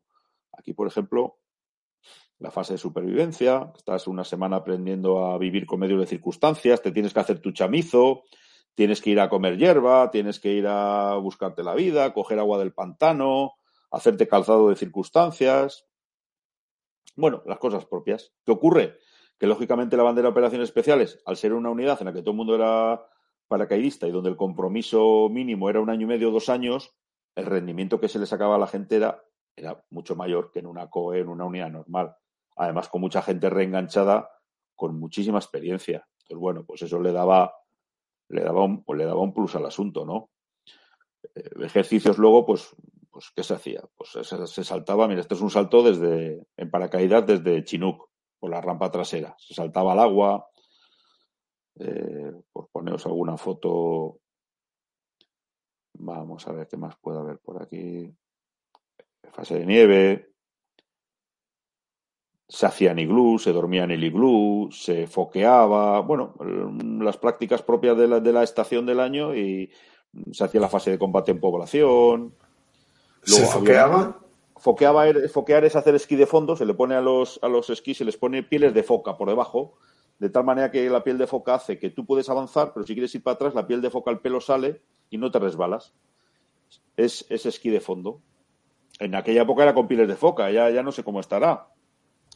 Aquí se le ve al capitán Cepeda, eh, hoy general Cepeda, le mando un saludo enorme, pues ante una visita explicando el golpe de mano, se hacían unos golpes de mano tremendamente espectaculares, Aquí está el, general Muñoz Grandes, hijo del general Muñoz Grandes, que creo que ha fallecido recientemente, en paz descanse. Se hacían unos golpes de mano con fuego real, con tiro de ametralladora, con mortero, con explosivos, con rescate de renes. Había una actividad que que era, una, era una pasada. Y bueno, pues así transcurre la vida de la bandera de operaciones especiales, con más misiones en el exterior. Ya por fin se asume en el ejército español que, el CML y la Amelia han sido un fiasco, llegan los G36 y, y, bueno, pues en el año 2002 se decide que, que la bandera de operaciones especiales va a, dejar, va a dejar de tener carácter legionario y va a ser eh, pues una va a ser un GOE más. Se va a ir a Alicante, pierde el carácter legionario, mucha gente irá a Alicante, unos forzosos, otros no, y esa etapa en la que la bandera de operaciones especiales es el GOE. Alicante se refiere al, al mando de, operaciones, al operaciones al recién creado mando de operaciones especiales conjunto que, que está en Alicante, en el cuartel de Rabasa. Se incorpora como un GOE más, eh, GOE Madera Loleaga, que el último laureado de San Fernando de España junto con el Brigada Fadrique, paisano mío. Y entonces, bueno, pues allí sí es donde ya con la actividad internacional militar que ha tenido España, como GOE, las misiones que tienen en el exterior y, las acciones son, bueno, infinitas, interesantísimas, con fuego real. Pero bueno, esa sería la historia del GOE. Yo he querido tratar a la bandera desde esas primigenias SOES hasta que pasa a ser GOE en el 2002 y cerrándolo con la vuelta el 1 de enero del 18 a ser bandera de operaciones especiales. ¿Por qué vuelve a ser bandera de operaciones especiales? En 2018, fíjate, tan en reciente. En 2018 ocurre una cosa muy curiosa, a ver si encuentro al artífice. Eh, antes os he puesto al. Bueno, antes he dicho GOE, que GOE es Grupo de Operaciones, Grupo de operaciones Especiales. especiales. que sería el que engloba, englobaría un par de, de, compañías. Este, el teniente coronel Lucas es el fundador, y por rendirles un pequeño homenaje a todos, detrás irá López Hijos, son todos unos militarazos con unos expedientes tremendos. Después irá eh, el teniente con el Zacarías, un señor y un caballero, cuyo hijo manda ahora, estuvo de oficial en la BOEL y manda ahora el, segundo tercio. Después va el teniente coronel García Almenta, que, que, trabajó mucho en la especialización. Bueno, todos fueron adaptando la bandera como podían a, los tiempos modernos. Tras él, el, teniente con el Perote, son varios hermanos Perote, el Perote legionario, mm, legionario de los pies a la cabeza, le mando un abrazo fortísimo. Tras él, el teniente coronel Sánchez Hey. El teniente coronel Sánchez Hey es uno de los que estuvo prisionero del Polisario cuando capturaron dos patrullas. Escribió un libro que se llama Cautivo en el Sáhara o no, no sé cómo, no me acuerdo, hace poco lo adquirí, se puede encontrar. Los tuvieron, el Frente Polisario los tuvo prisioneros. Bueno, es más, cuando los capturan porque eran patrullas con tropa indígena, de manera que eran tropas nómadas, en el 75, tenientes recién mandados, el 74, recién mandados de la Academia Zaragoza allí, al Sáhara, pues eh, uno, las tropas eh, nativas se rebelan contra sus mandos, los hacen prisioneros Y uno de estos que se revela, un saharaui, le pega un golpe a uno de los tenientes, un soldado español eh, se, se, interpone para defender a su teniente y lo matan allí. Eso no se cuenta nunca. Los amigos Por cierto, el libro, el libro en concreto es Cautiverio en el Sáhara, por José Manuel Sánchez Gay Venegas. Este es. Pues es que los tuvieron un año y pico allí donde todas las noches les hacían simulacros de fusilamiento con munición real, los levantaban de madrugada y les disparaban al lado. Les hicieron todas las perrerías del mundo y habían matado a un pobre soldado. Gente, gente del Sáhara, que además alguno de ellos estuvo recientemente en España en un hospital, gente que se portó muy mal. Luego dicen, no, es que la represión, lo que, enlazando con lo de los desertores de antes, ¿no? Pues bueno, pues, pues aquí se portaron como unos canallas. No, de hecho hay un problema que queda para mejor ocasión y que es complicadísimo, pero que nunca hay que dejar de mencionarlo, que es la desmemoria de parte del pueblo español. No hay que generalizar, sobre todo la población saharaui, porque su situación ahora mismo es una situación que generan dos regímenes de esa parte del mundo, tener a personas ya para casi 50 años en campos de refugiados, pero lo que ocurre en los últimos momentos de la provincia del Sáhara, eh, lo que se hace a españoles, como que eso se olvida y, y, pasamos sin solución de continuidad a esa misma persona que estuvo en un hospital, pues esa misma persona en su momento actuó como actuó contra, contra militares españoles. Tenemos la memoria muy corta en lo que nos interesa. Hubo gente que se portó muy mal, con gente que se portó muy, muy mal con los españoles. Muy, muy mal. Con todo el cariño respecto al pueblo saharaui, por supuesto. Pero que lo que decíamos antes. Cuidado porque, porque luego otro vendrá que bueno te hará. Bueno, pues es, es la historia y es la vida. De los jefes de, de la BOEL, pues deciros que, que, incluso tenientes coroneles, pues siempre hay. Ahí está el teniente coronel Perote, grandísimo esquiador y buceador, con la gente. Aquí os pongo una del teniente coronel García Almenta saltando al agua con la sección de especialistas de agua de la primera COE. En cuanto podían, tenientes, capitanes, comandantes, lo que les gustaba era estar con la gente en la salsa. Aquí están también eh, teniente coronel López Hijos con el, con el comandante Coloma, también listos para saltar. ¿Por qué? Porque, bueno, pues es vocación, vocación militar y vocación de, de servicio y de legión.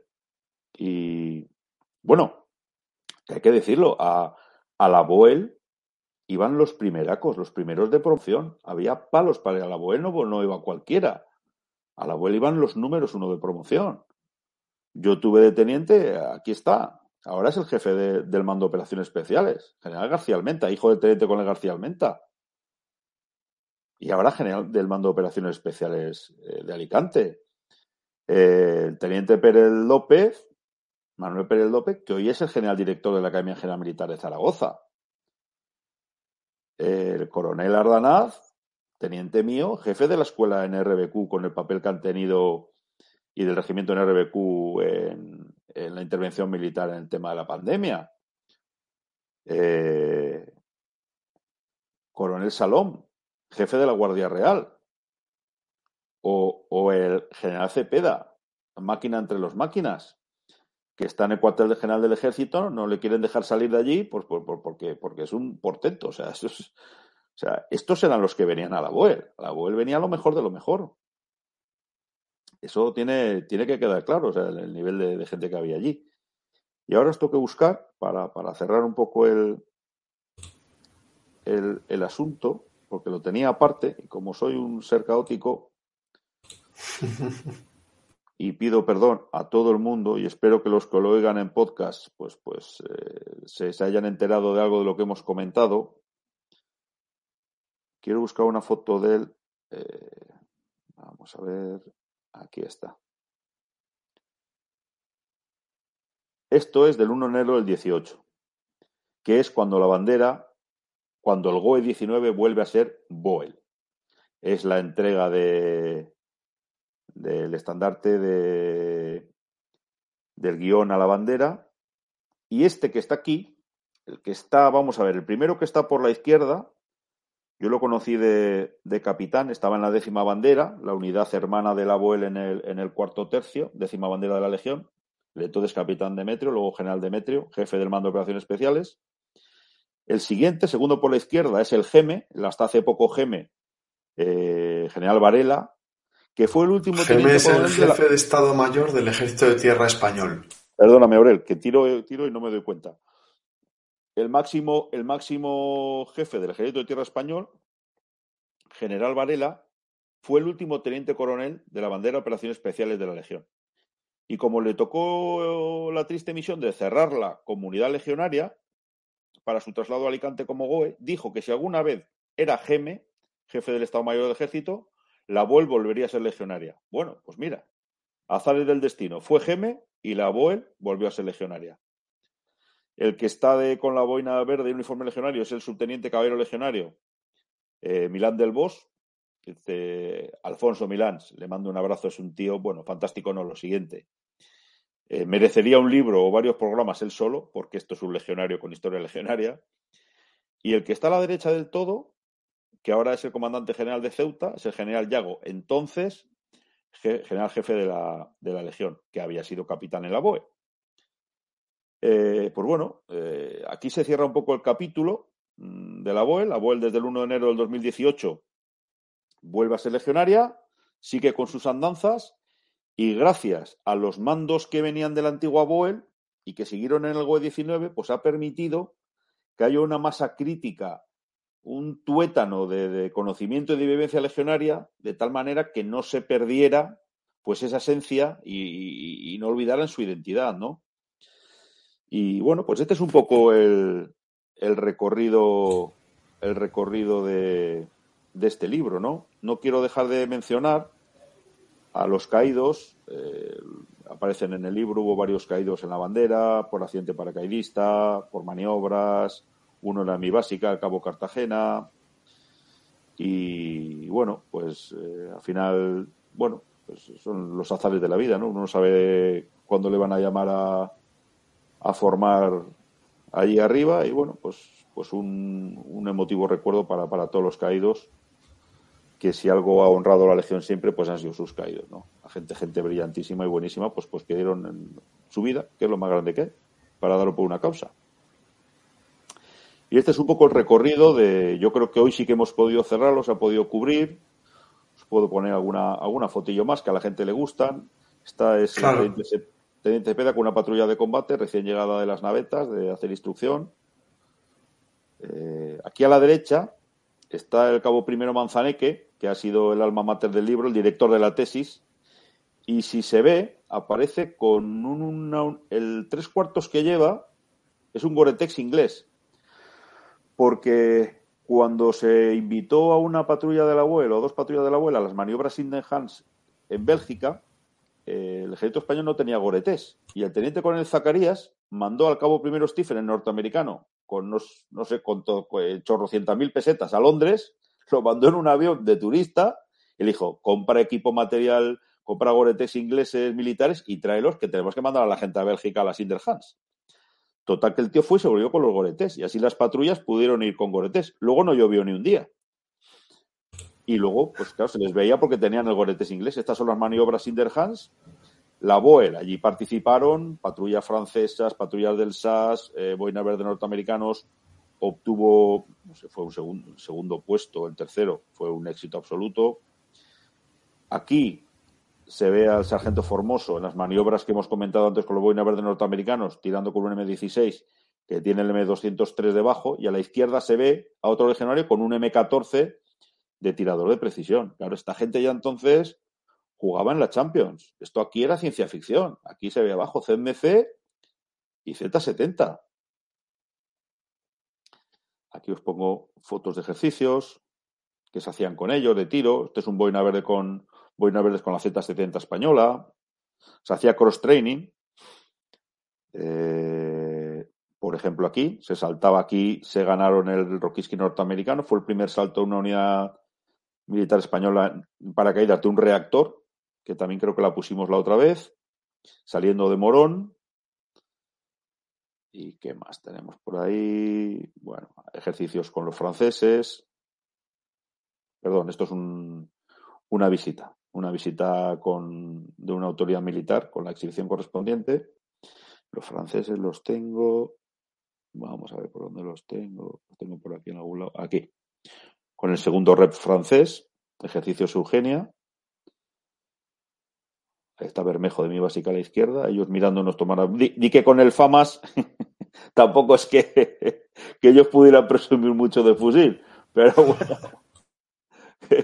¿qué, le vamos a hacer? Aquí construyendo iglús.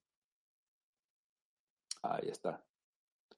Ahí se dormía. Bueno, pues las cosas propias de operaciones especiales, que como bien dice nuestro general Yago, la, la BOEL ha sido la aportación legionaria a las operaciones especiales. Ni más ni menos. Y este es un poco la. Esta es un poco, os pongo, esta de cuando la madre del primer caído, el Ucén de la Campa que cae en salto paracaidista, pues su madre entregó, entregó el, el guion a la bandera. Y este es el teniente coronel López Hijos recibiéndolo. Esto fue una portada de la revista Legión. Y la madrina, pues, pues fue la, la madre del caído. Esto también es en la antigua Yugoslavia, en un puente, con las boinas azules. Eh, el que aparece segundo por la derecha, que es un, un, poquito mulato, es en B. En B era un miembro de la BOEL, de la sección de agua, aquí con el teniente Moraes, que el, todo este teniente Moraes consiguió que toda la sección reenganchase al 100%. Récord histórico. Teniente caballero legionario, ¿eh? veterano del Sáhara. Pues en B Posteriormente fue a la Academia de Suboficiales, salió sargento y falleció eh, en otro luctuoso hecho que fue el accidente del, del Yacolé. Que en paz descanse. Y bueno, pues esta es un poco la. Esto es en Bosnia, con la SFOR en el 97. Y bueno, pues este es un poco, este es un poco la historia del libro, ¿no? Quiero dar las gracias a la gente de, a todos los miembros de antiguos jefes, a los a la abuela actual, a sus jefes, todo el mundo. Al mayor Lamazares, a Cabo Mayor Oscar, todo el mundo se ha volcado, todo el mundo que le ha pedido, que le he pedido cosas les ha faltado tiempo para, para ayudarme y bueno, pues al final hay una gran hermandad, incluso a gente que, que no te conoces. Y bueno, pues este es un poco el, esta es un poco mi historia. Espero que haya quedado un poco claro que, o que se haya entendido un poquito. Y bueno, pues yo animo a, a la gente a que compre el libro. El libro no hay ni beneficio ni nada porque los pobres de Galan eh, todo lo que. Todo recuérdanos, lo que... recuérdanos el título, la editorial Galan o Gayan, mal dicho. Sí, ya digo que el otro día pregunté y ya no quedaban allí. Se llama Por España me atrevo. Por España me atrevo, del CL Caballero Legionario Joseba Mendizábal. Carlos Luis. Como Carlos dice Luis. Carlos Luis, como dice, como dice Felicity. Eso. Y bueno, pues este es un, este es un poco el, el, recorrido del libro que espero que os haya gustado. Y, y bueno, pues por mi parte, un abrazo a, todo, a, a, to, a todos vuestros oyentes y televidentes y todo vuestro foro. Gente muy maja, con muchísimo conocimiento, muchos de ellos veteranos de, de, de unidades. Bueno, pues, pues un verdadero placer. Si alguno le ha pasado como a mí, que gracias a este episodio, pues has podido estar en la cocina haciendo las tareas propias de su género, con más tranquilidad y más alegría, pues aleluya. Eso es. Te pasa una pregunta, Francisco Javier López Moyano pregunta, bueno, la verdad es que ahí no vas a perdonar, Francisco, porque es que hace un buen rato de esto, pero nos pregunta si en el minuto, en las, a las 6 y 25, a las 6 y 25 directamente no lo entiendo. Ah, porque debería estar en Canarias. Entiendo, ah, sí, porque pero... no es posible. Empezamos a claro, las 7 claro. y algo, 7 y 4. Al principio ha sacado alguna foto este Joseba del general Dávila. No, el general Dávila no he sacado. Ah, vale. Pues. También fuerzas ah, vale, de la Legión y no, el general Dávila no. Tiene un blog súper interesante, eh, escribe cosas súper chulas, muy legionario, un tío chapó. Yo no, no, tengo la fortuna de conocerle personalmente, pero vaya, basta con echar una ojeada a su blog para ver, para ver por dónde anda. Sí, que siempre da agradecer que los soldados de España se decidan a escribir, que tienen tanto derecho como cualquier otro ciudadano y tienen cosas más interesantes que contar que muchos. Eso es. Pues Joseba. Eh, pues. Vuestra a disposición y la siguiente va de helicóptero. Ahí está, que ya volverás para un episodio sobre fuerzas policiales de helicópteros europeas. Correcto. otro gran es. desconocido, otro gran desconocido. Otro gran desconocido.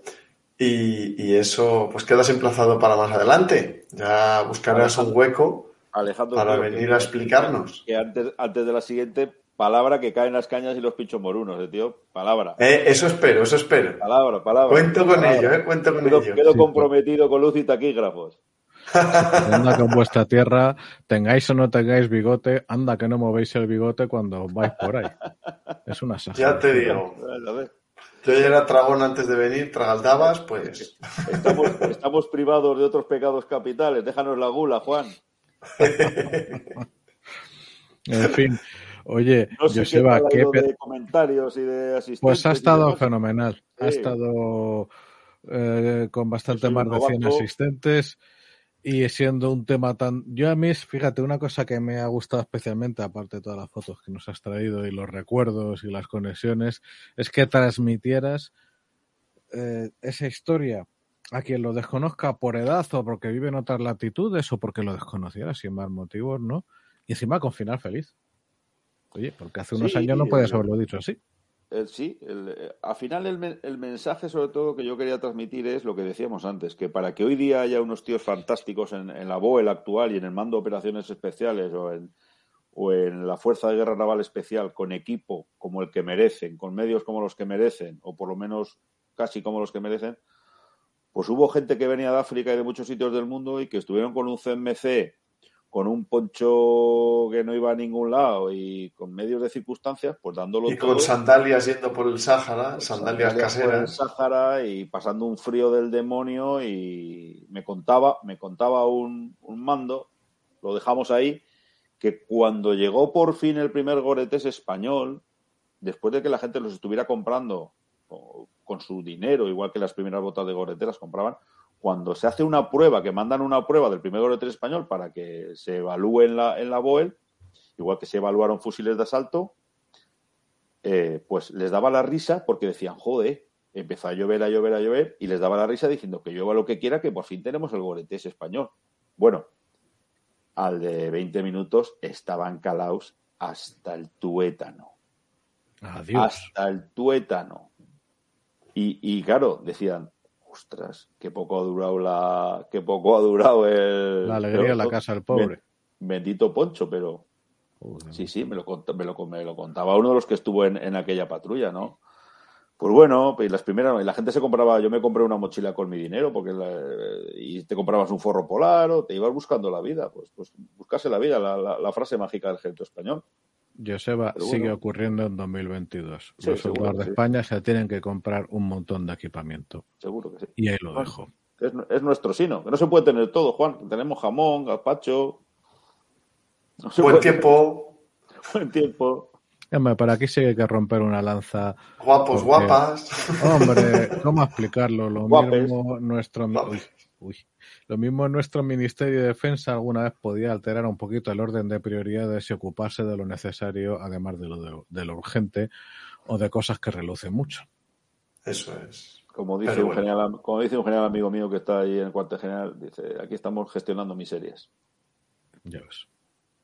Pues, En fin, qué buena historia Bueno. nos has contado, Joseba. Vamos, de verdad, vamos. qué gusto. Que no pierda nadie el ánimo, ¿eh? Adelante, ¿eh? Claro que siempre sí. avanzando. Oye, os puedo decir, de hecho, ahora que lo habéis dicho, um, estuvo el fin de semana, este fin de semana pasado, en la fragata, la F-104 Méndez Núñez. En Guecho, en el muelle de cruceros, ¿vale? Que además avisé por si alguien le daba tiempo a ir este 7-8 de mayo. Fui a visitarla, por supuesto, y genial. Y no olvidaré la frase de un oficial de la fragata que no le dolieron prendas en acercarse a la cola. Toda la gente estamos a plena solana haciendo la cola porque hacía un solazo increíble este fin de hecho de verano total. Y sale con unas cuantas botellas de agua y dice a voz en grito, dice, a ver, como somos una armada pobre, no tenemos agua para todo. Pero ¿quién realmente tiene necesidad por edad o por circunstancias? Me lo digo así, ¿no? Sinceramente, somos una armada pobre. Pero con, toda la sinceridad, ¿no? Y, y- Esa es nuestra gente y pasa como San Miguel, donde va triunfa, las cosas como son. ahí está, ahí está. Hombre, menos mal que habrá de cerveza y no de Cruzcampo. Vamos, vamos. vamos, que este, que este programa me da mucha sed. Pues, Pues, mil gracias, Joseba, de verdad, qué pedazo de episodio, qué Un bien nos lo hemos pasado y lo que se ha aprendido aquí. A vosotros, a vosotros. un abrazote fuerte que ya nos damos en mucho. persona Un también. abrazo para todos. Y ya Eso sabes que es. esta es tu casa, que te esperamos con lo de los helicópteros, entre otras cosas. Vamos. Al ataque. Abrazo rotatorio y legionario. Hala pues. Adiós a todos. Pues un abrazo a todos y hasta la semana que viene. Yo ya publicaré el episodio este de la campaña aérea en Ucrania mañana o pasado. El crossover Ma- con... hazlo mañana porque en pocos días hay que publicar la otra cosa. O sea que Pues mañana. Hala pues. Adiós.